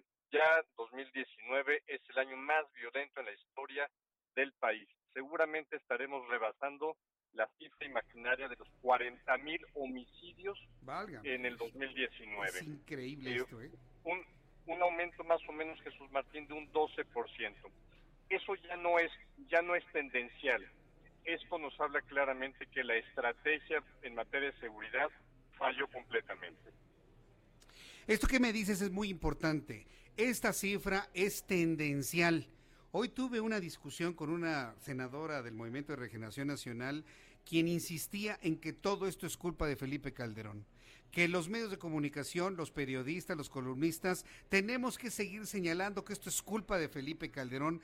Yo le pedía pues acciones, decisiones concretas, decisiones, planes, estrategias, porque ellos ahora legislan y son gobierno. Y bueno, me dijo de todo, me dijo era yo un chayotero precisamente por eso, por no señalar ni a Vicente Fox ni a Felipe Calderón como los responsables de esta masacre. Hoy en este momento tú me dices que esto ya es tendencial y que pues ya es una responsabilidad actual. ¿Cómo vamos a lidiar medios de comunicación, analistas tan eh, enterados como tú, Gerardo, con esta tendencia que estamos viendo en legisladores y el propio gobierno que se autodenomina de la cuarta transformación? ¿Qué vamos a hacer, eh? Es, es, una ceguera de taller, no quieren ver los errores de su propia administración. Eh, ya, ya, ya no tienen argumentos para decir que esto fue heredado. Por supuesto que heredaron una Procuraduría General de la República colapsada, una Policía Federal sin estado de fuerza suficiente, con menos de 26 mil elementos para cubrir un, un, país como México, pero se les olvida a los legisladores y se le olvida al gobierno de la República que hay otros responsables que son los gobernadores, Jesús Martín. No hemos hecho responsables a ellos. El 80% de los delitos son responsabilidad de los gobiernos estatales están colapsadas las policías estatales, están colapsados los poderes judiciales en los estados. Pero cuando tienes un presidente que todos los días sale a hablar de seguridad, pues la opinión pública piensa que él es el gran responsable. Ese es un error de comunicación política y los gobernadores están fascinados porque nadie señala su responsabilidad. Bien, pues esperemos a ver si mañana cambia este discurso porque he notado que el presidente de la República escucha todos los programas de análisis del Heraldo Media Group, no me queda la menor duda. Esperemos que este, esto, esto que tú has comentado se retome mañana en la mañanera. La responsabilidad de los gobernadores en materia de seguridad, el presidente no puede solo. Y ese en sí mismo es un error de estrategia y, como tú has dicho, de comunicación, Gerardo. Y mira, eh, las mañaneras no están funcionando para hacer un análisis de la coordinación de los operativos. Me imagino que el, gran, la mayor parte del tiempo las mañaneras se dedica a analizar los temas, cómo se van a comunicar en la mañana en lugar de hacer estrategias. Yo preferiría que el presidente dé una mañanera una vez a la semana y que dedique su tiempo para coordinar los operativos dentro de su gabinete que ya declaró el, el secretario Durazo, ya hay descoordinación evidente. Bien, Gerardo, pues yo te agradezco mucho tu comentario, tu análisis, como todos los miércoles aquí en el Heraldo. Y pues eh, nos escuchamos en la próxima. Gracias, Gerardo. Y si me permite, Jesús Martín, felicitarte a ti y a tu equipo por el premio Pajés Yergo de Periodismo. Muchas gracias, te lo, te lo aprecio muchísimo. Gracias. Hasta pronto, Gerardo, que te vaya muy bien. Y bueno, pues estos comentarios los hago extensivos a todo este gran equipo de noticias del Heraldo Radio y muy agradecido con Gerardo por, por esta mención que acaba de hacer. Pues mire, otra voz de un analista, bueno, Gerardo Rodríguez es un hombre respetadísimo en materia de seguridad nacional. Gerardo Rodríguez es un eh, hombre muy respetado en los análisis que tiene que ver con nuestras Fuerzas Armadas. Es una voz autorizada, es una voz autorizada. Una voz autorizada no puede dejarse de lado cuando dice yo prefiero una conferencia una vez a la semana, pero con planes, con estrategias, con ideas, a seguir con la necesidad de, estar apareciendo a medios todos los días y que eso no esté abonando absolutamente en nada. Se va a enojar López Obrador, mañana va a estar enojadísimo, porque esta idea de que ya se terminen las mañaneras es un asunto que empieza a permear en todos lados. Antes de ir a los mensajes, quiero informar de cómo vamos en nuestras formas de consulta, precisamente a propósito de lo que ha comentado Gerardo Rodríguez en estos micrófonos hace unos instantes. A través de mi cuenta de Twitter le invito para que participe en este sondeo. ¿Estarías de acuerdo de que Andrés Manuel López Obrador ya no realice sus conferencias matutinas? Vamos pensando en que no las cancele del todo, que las haga una vez a la semana, que la haga una vez cada 15 días, eh, se quiere hacerlas diario, que entonces sean los secretarios de Estado de cada rubro, pero que no sea él en todo momento, que responsabilice a los gobernadores de lo que sucede en sus entidades, en fin, qué sé yo, que haga un cambio completo de estrategia en donde él ya no aparezca a diario, ¿no? Que no haya conferencias matutinas. ¿Estarías de acuerdo que López Obrador ya no realice sus conferencias matutinas? Hasta este momento el 77% de las personas consultadas me dicen que sí está de acuerdo en que, ya no haya matutinas, el 8% sí quiere que haya matutinas y el 14% no le interesa porque me dicen que no consumen la matutina. Le invito para que entre a mi cuenta de Twitter, arroba Jesús mensajes y continuamos.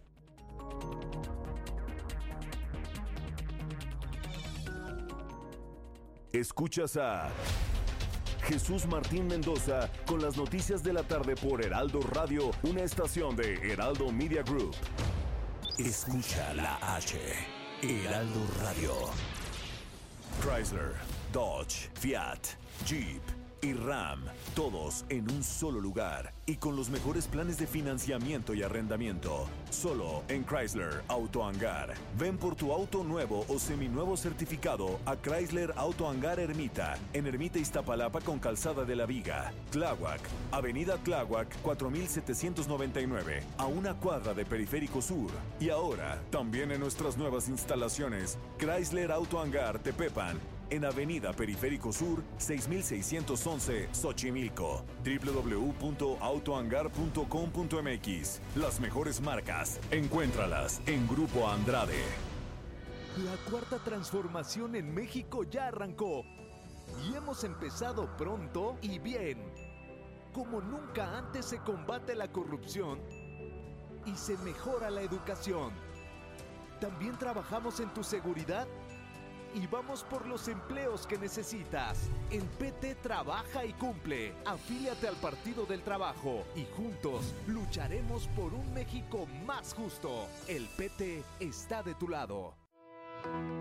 Con la reforma constitucional en materia de paridad de género aprobada en el Senado, se garantiza la participación igualitaria entre mujeres y hombres en todas las instituciones del Poder Ejecutivo, Legislativo y Judicial. En México somos la mitad de la población y ahora participaremos en la toma de decisiones en paridad. 50% mujeres y 50% hombres. Así reafirmamos nuestro compromiso de servir. Senado de la República. Cercanía y resultados. Heraldo Radio 98.5 FM. Este año, en el Tribunal Electoral del Poder Judicial de la Federación, hemos protegido la democracia y tus derechos político-electorales. Porque la justicia lo exige, resolvemos para todas y todos de manera permanente, con autonomía, imparcialidad y compromiso. Escuchamos, debatimos, sancionamos y emitimos resoluciones todo el año para ofrecer paz en tu comunidad. Garante. Incluyente. Responsable. Abierto. Profesional. Así es el Tribunal Electoral del Poder Judicial de la Federación. Informe de labores 2018-2019. ¿Te ofrecieron un trago o un cigarro? ¿O un churro? Natacha. Y te dijeron que no pasa nada. ¿Seguro que no pasa nada? Antes de entrarle, deberías saber lo que las sustancias adictivas pueden causar en tu cuerpo. ¿O te gusta andar por ahí con los ojos cerrados? Mejor llama a la línea de la vida de Conadic 800-911-2000 cualquier día a cualquier hora. Aquí te escuchamos. Juntos por la paz. Estrategia Nacional para la Prevención de las Adicciones. Gobierno de México.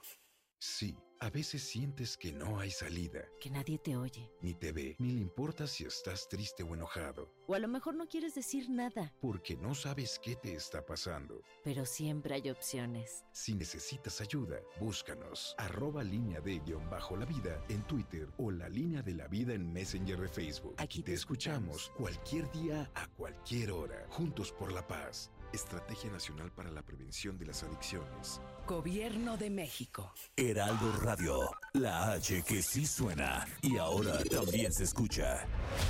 Escucha las noticias de la tarde con Jesús Martín Mendoza. Regresamos. Estamos al Heraldo Radio 98.5 de FM. Yo soy Jesús Martín Mendoza. Como todas las tardes, la acompaño con las noticias. Hoy, pues la verdad, eh, compartiendo en estos cortes comerciales con muchos amigos radiodifusores que se acercan a la cabina del Heraldo Radio, porque debo decirle, el Heraldo Radio, como nueva emisora de radio, como nuevo competidor dentro de la industria de la radio y la televisión, ha causado una expectación tremenda, enorme, todo nuestro stand que presenta toda la oferta que le presentamos en materia de edición impresa, programas de televisión y nuestra cabina de radio que ha estado continuamente transmitiendo programas como siempre lo hemos, lo hemos sabido hacer quienes hacemos radio y lo hemos hecho en otros lados, pues ha causado una atención verdaderamente extraordinaria. Se acercan radiodifusores, nos saludan, nos muestran la mano, nos dan el abrazo. Vaya, nos sentimos en el Heraldo Media Group bienvenidos en este nuevo, en este conglomerado de industriales de la radio y la televisión.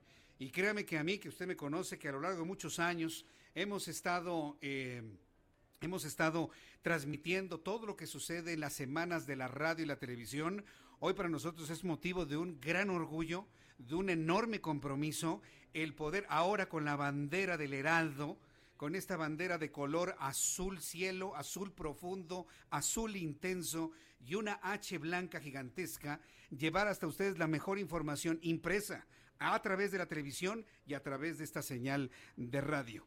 Nos hemos sentido muy bienvenidos en este eh, eh, en estas, en estas reuniones de, las, de los industriales más importantes de la radio y la televisión, en donde ya pertenece, por supuesto, el Heraldo Media Group. Continuando con la información que estamos compartiendo el día de hoy, nos hemos quedado verdaderamente sorprendidos. Nos hemos verdaderamente quedado sorprendidos con todo lo que ha estado sucediendo y ha comentado el presidente de la República, Andrés Manuel López Obrador.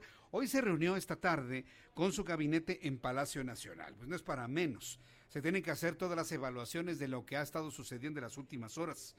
Al salir del encuentro, el subsecretario de los Derechos Humanos Alejandro Encinas explicó que el presidente le solicitó mantener la austeridad y vincularse con la población. Además, negó que hayan recibido regaños o que se vayan a producir cambios en el gabinete. Por otro lado, Alejandro Encinas mencionó que el principal obstáculo de la actual administración para tener mejores resultados en materia de seguridad es el rezago que presentan las dependencias encargadas de proteger a la gente en cuanto a la capacidad institucional. Entonces, bueno, pues este fue el balance que hizo el presidente de la República. Seguramente hablaron muchas cosas más. El asunto de Levarón, lo que se analiza en los medios de comunicación. Y es que, mire, eh, la misma mañanera, la misma conferencia matutina de López Obrador, que hoy ya varios han planteado la necesidad de cancelarla, inclusive como estrategia de imagen para el propio presidente de la República, hoy en la matutina llegaron un grupo de periodistas españoles pertenecientes a diversos grupos de protección a reporteros y periodistas en todo el mundo. En esta conferencia matutina, López Obrador fue abordado por estos periodistas extranjeros que se encuentran en México para conocer la situación en materia de libertad de expresión. Una de las reporteras que, integraban la misión internacional le preguntó al presidente si se comprometía a no estigmatizar a los miembros de la prensa. Y es que la propia reportera, la propia periodista le dijo al presidente, es que hay señalamientos como comparar a los reporteros con perros, o que le dice usted a algún columnista que miente como respira. Le puso inclusive esos ejemplos, le puso inclusive esos ejemplos, sin embargo el presidente negó que esté utilizando un lenguaje que estigmatice a los periodistas, sino que busca estigmatizar a la corrupción. Le voy a presentar un fragmento de este encuentro entre los periodistas internacionales, españoles fundamentalmente, y el presidente de la República esta mañana. ¿Se compromete usted hoy aquí a utilizar un lenguaje que no pudiera, que no estigmatice a periodistas y que no estigmatice el periodismo? Muchísimas gracias. Nunca he utilizado un lenguaje que estigmatice a los periodistas. Eh, yo quiero estigmatizar a la corrupción no a los periodistas. Aquí lo que hay siempre es un diálogo circular y antes no se acostumbraba a esto porque la prensa estaba sometida en México, em, con honrosas excepciones, subvencionada Entonces, ahora hay libertades plenas y lo único que se hace aquí es eh, informarle a los ciudadanos, garantizar el derecho del pueblo a la información. Bueno, pues esto es lo que comentó finalmente el presidente de la República, Andrés Manuel López Obrador. Cuando son en este momento ya las 7 de la noche con 38 minutos, eh, le comentaba que se han acercado con nosotros radiodifusores, se han acercado con nosotros integrantes de la industria de la radio y la televisión. Y ahorita que estaba viendo un papá con su hijo, le dije, a ver, vente, vente para acá, porque finalmente estar en la radio es algo verdaderamente, verdaderamente maravilloso. ¿Cómo te llamas? Manuel Corona. Manuel Corona. ¿Y eh, de dónde vienes tu papá? ¿En, qué estación de radio está o cómo?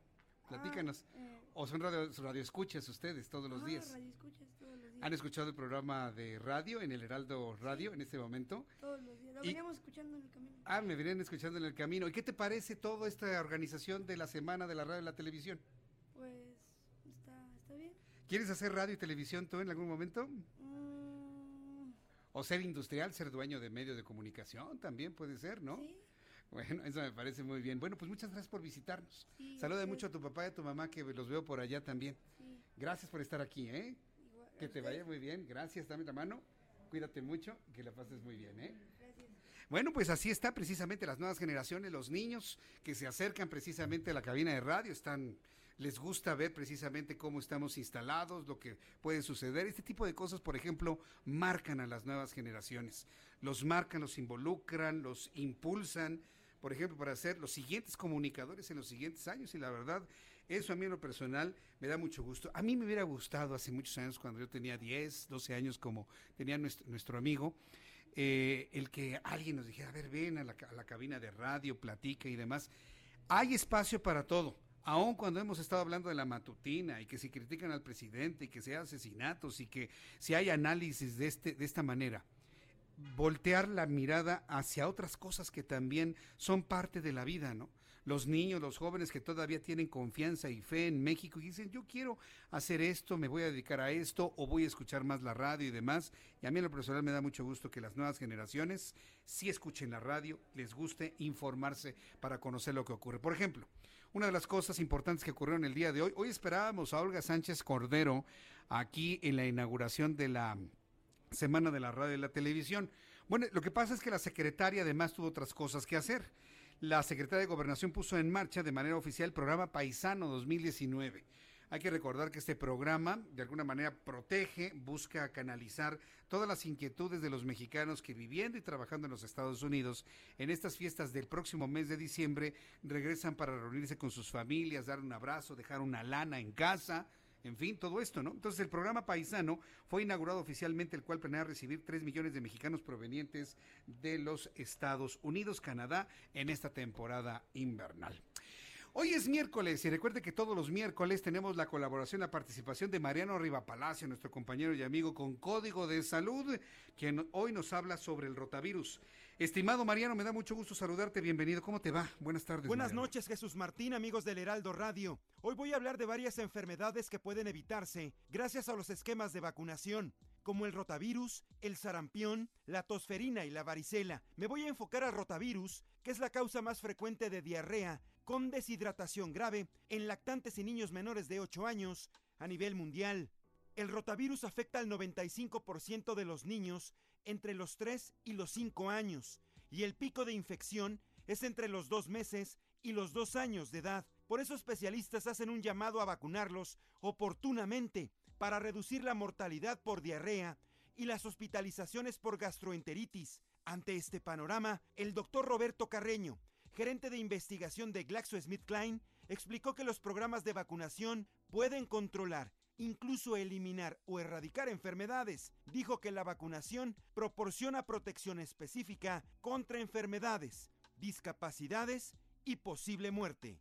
Y es que hasta 3 millones de muertes son prevenibles al año gracias a la vacunación y México avanza en este rubro al tener una de las cartillas más completas a nivel mundial. Sin embargo, según la investigadora Gloria Huerta, solo el 41% de la población decide vacunarse por iniciativa propia. Los adultos y adultos mayores pueden protegerse de al menos 14 enfermedades si se vacunan, como la hepatitis A, el tétanos, la influenza y el neumococo, por mencionar algunas. Los especialistas hacen hincapié en que los mexicanos debemos adoptar la cultura de la vacunación a cualquier edad, aseguran que los adolescentes y la inmunización materna Los especialistas hacen hincapié en que los mexicanos debemos adoptar la cultura de la vacunación a cualquier edad. Aseguran que los adolescentes y la inmunización materna juegan un papel importante en materia de vacunación con el fin de disminuir la mortalidad, tanto en recién nacidos como en los lactantes. Además, coinciden que en México prevalecen los avances para otorgar las herramientas necesarias que lleven incluso a erradicar las enfermedades que comenté al principio, pues de acuerdo con la Organización Mundial de la Salud, solo el agua potable se equipara con la vacunación en su capacidad para salvar vidas. Hasta aquí la información y la reflexión de esta noche. Jesús Martín, amigos del Heraldo Radio, me despido y nos escuchamos la próxima semana. Hay que estar muy buenas gracias. noches. Muy buenas noches, Mariano. Hay que estar muy pendientes precisamente de las vacunaciones a nuestros hijos, de todas las enfermedades generadas por rotavirus. Vamos a seguir informando sobre esto aquí en el Heraldo Radio. Vamos a la información internacional. Hoy es 6 de noviembre y Abraham Arriola, como todos los días, ya nos tiene lista una revisión de qué es lo que recordamos un día como hoy internacional. Continuamos con la información. Esto es un día como hoy en el mundo. 1528. En Estados Unidos, el conquistador español Alvar Núñez Cabeza de Vaca naufraga en el Golfo de México y por cosas de la vida se convierte en el primer europeo conocido que pone un pie en Texas. 1860. En Estados Unidos, también Abraham Lincoln es el primer republicano en ser elegido presidente. 1975. En Londres, la banda punk Sex Pistol tocan su primer concierto en la Escuela de Artes Saint Martin.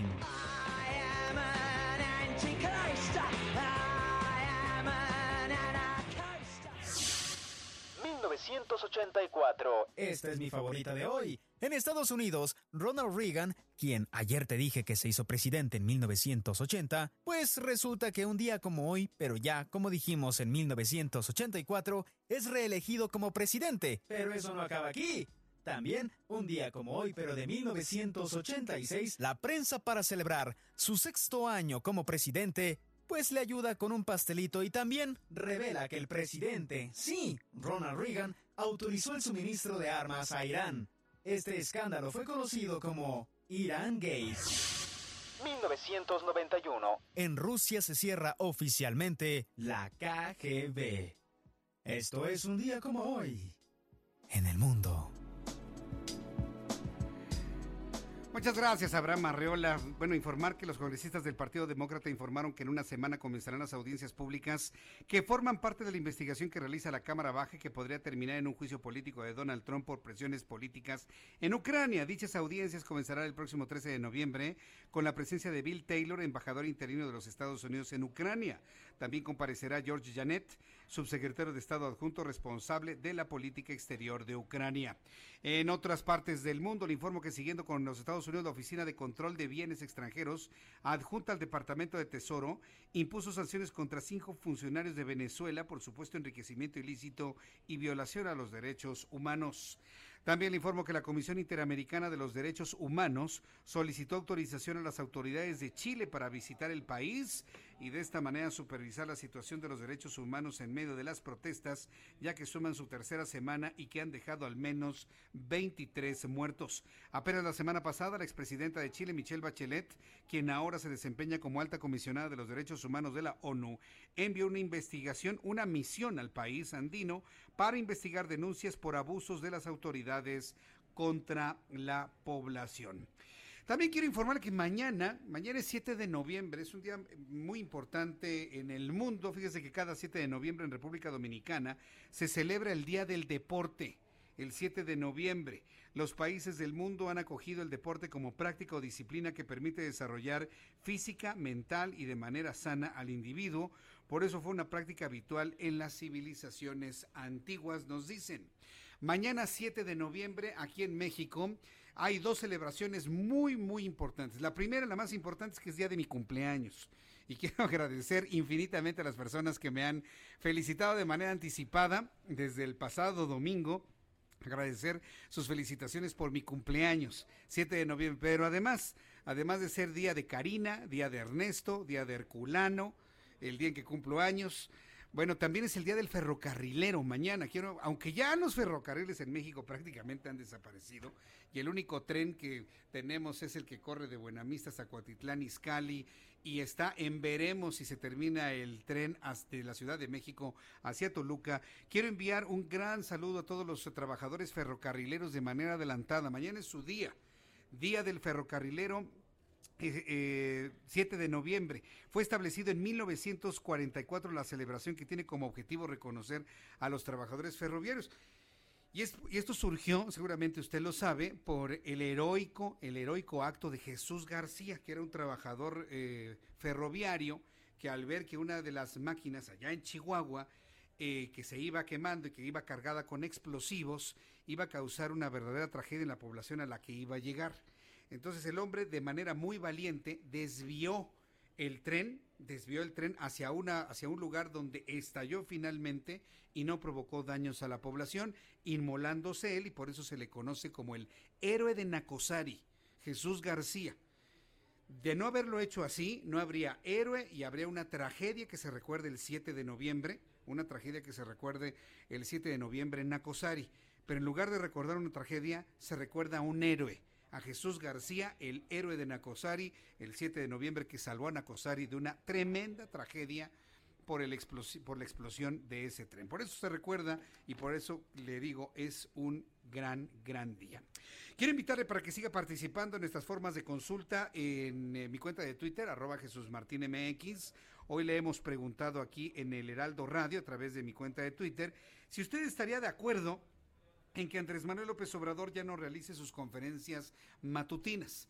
Lo pidió el senador Samuel García, lo ha comentado Gerardo Rodríguez, nuestro analista y columnista del Heraldo de México, y de esta manera podemos ir sumando una gran cantidad de comentarios y análisis que van en ese sentido, en la necesidad de que ya se cancele la conferencia matutina de López Obrador, o al menos se haga más espaciada una vez cada semana.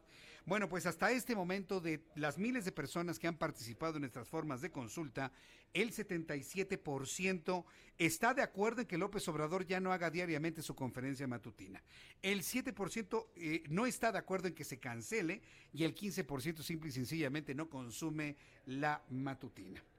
Tengo en la línea telefónica Belén Sáenz Luque. Ella es representante de la Organización de las Naciones Unidas Mujeres en México, ONU Mujeres en México. Belén Sáenz, me da mucho gusto saludarla. Gracias por tomar nuestra llamada telefónica. Buenas noches. Muy buenas noches, Jesús. Es un gusto estar con ustedes. Gracias, Belén. Antes de terminar nuestro programa, sí me interesa conocer pues esta información que tiene ONU Mujeres en el sentido de que el 33% de las mujeres, una de cada tres, ha experimentado algún tipo de agresión sexual en espacios públicos. Es un dato verdaderamente escandaloso, Belén.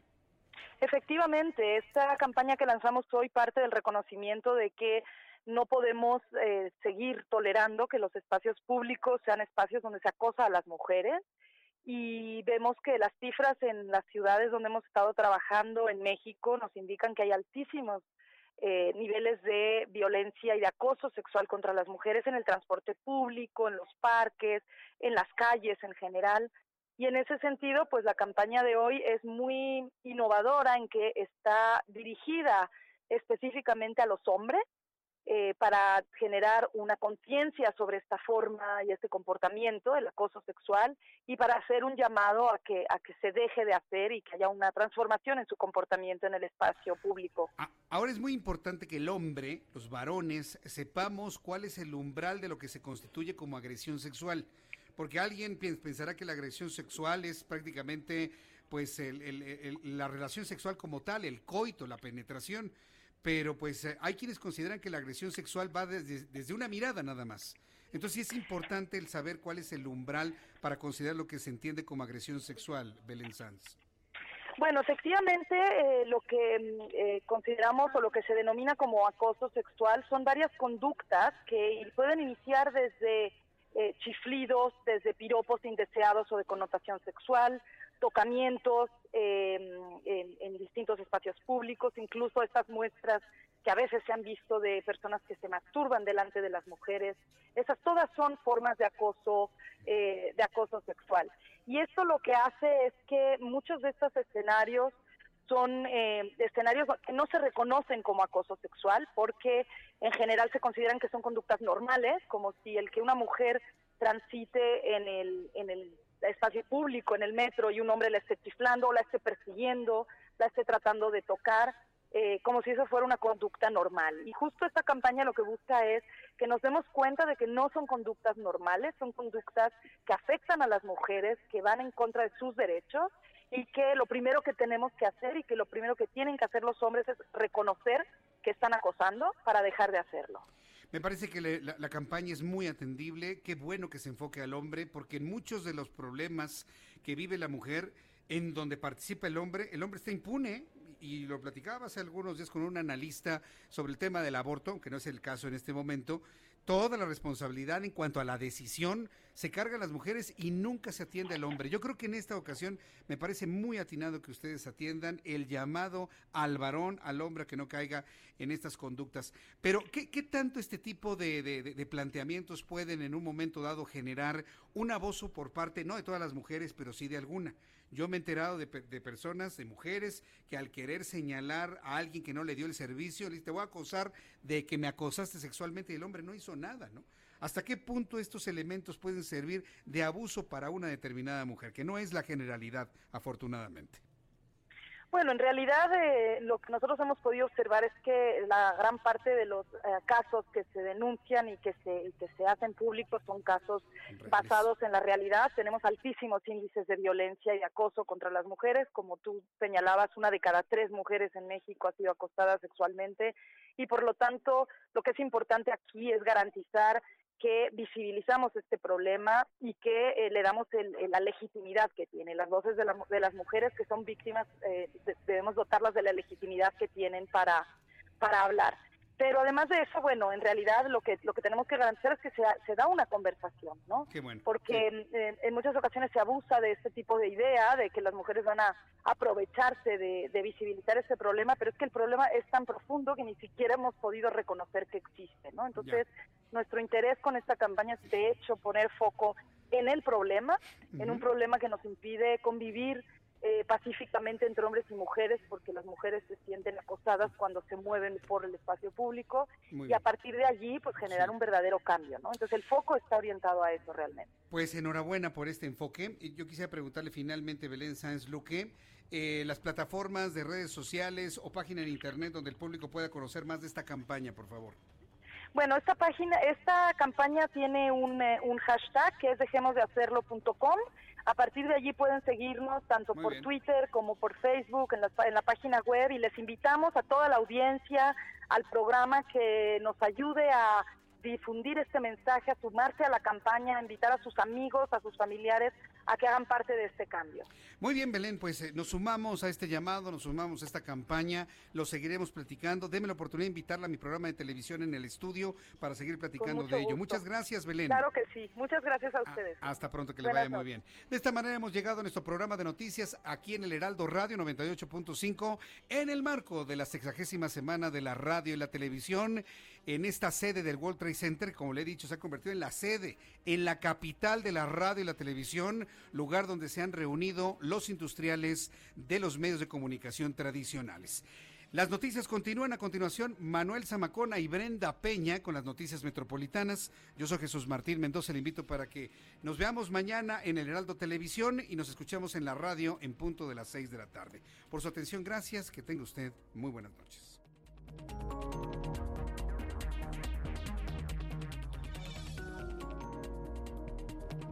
Esto fue Las Noticias de la Tarde con Jesús Martín Mendoza.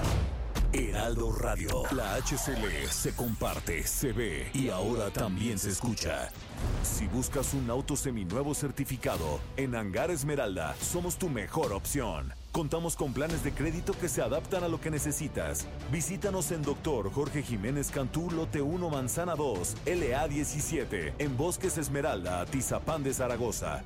O llámanos al 55 53 08 45 24, terminación 25 y 26. Con seminuevos certificados en Hangar Esmeralda, seguro estrenas hoy. Las mejores marcas, encuéntralas en Grupo Andrade, Heraldo Radio 98.5 FM. Es un minuto, es un chairo, es un chairo minuto. Libre soy, libre soy. Pasó todo lo que sabíamos que iba a pasar. Nuestros amigos ingleses le dieron libertad condicional a Karime Macías, la esposa del exgobernador de Veracruz, Javier Duarte, alias Javidú, quien actualmente vive cómodamente en una celda. Pero como nuestra amiga Karime no quería el mismo destino, pues se puso las pilas y mejor sacó su cartera para pagar una simbólica fiancita de 3 millones de pesitos. Aunque no todo es miel sobre hojuelas para la señorita Macías, quien sí merece abundancia de procesos penales, ya que la corte inglesa le puso medidas muy estrictas y casi inhumanas para castigarla. Por ejemplo, no tiene permiso de salir de su casita de 12 de la noche a 4 de la mañana. Como si esa tortura no fuera suficiente, también le prohibieron apagar su celular. Y por si fuera poca la crueldad inhumana, le hicieron esperar cuatro largos minutos de audiencia para darle su libertad condicional. Es bueno saber que no importa en qué continente esté un acusado, la justicia mexicana no conoce fronteras. Es un minuto, es un chairo, es un chairo minuto. Esto es La Tetera con Daniel Bisoño y Sebastián de Villafranca. Violeta Isfel, ¿cómo estás? Muy buenas noches. Hola. Ya para qué tocas puertas que no te abran porque con tanta chamba que ahora entra uno. Sí, ya sé, pero sabes que no me gusta quedarme quieta. A mí me gusta pues, innovar y vivir cosas nuevas, personajes nuevos, experiencias nuevas. Oye, ¿te queda tiempo para la pasión? Por supuesto. Ay, como dicen, si nos organizamos todos con... Las noticias más calientes, relevantes y exclusivas del mundo del espectáculo. De martes a viernes, 9 de la noche, por Heraldo Radio. Heraldo Radio. Brenda Peña y Manuel Zamacona están listos para actualizarte los hechos relevantes con la mirada fresca que los caracteriza. Bienvenidos a Noticiero Capitalino en Heraldo Radio 98.5 FM. Comenzamos.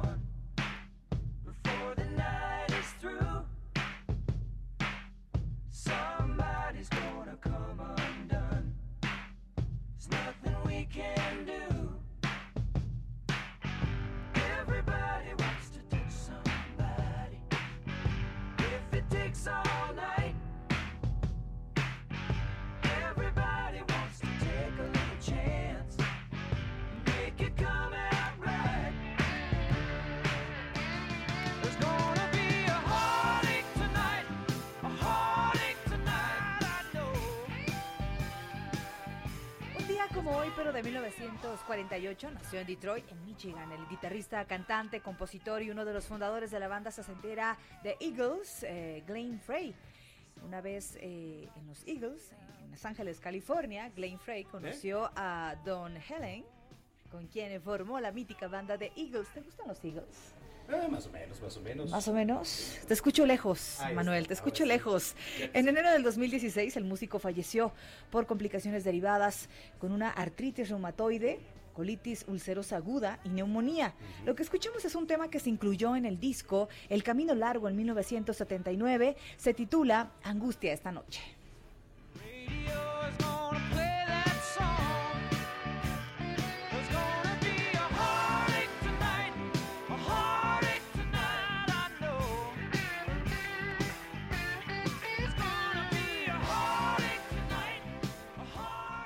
8 de la noche con dos minutos, tiempo del centro de la República Mexicana. Qué gusto que nos esté acompañando ya en esta noche de miércoles. Hoy es 6 de noviembre del año 2019. Qué gusto poder acompañarlo y que nos acompañe en esta transmisión especial. Hoy, transmitiendo completamente en vivo desde el World Trade Center aquí en la Ciudad de México en el marco de la Semana Nacional de la Radio y la Televisión. Además,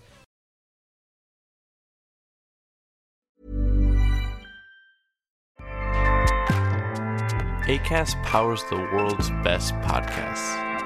Here's a show that we recommend.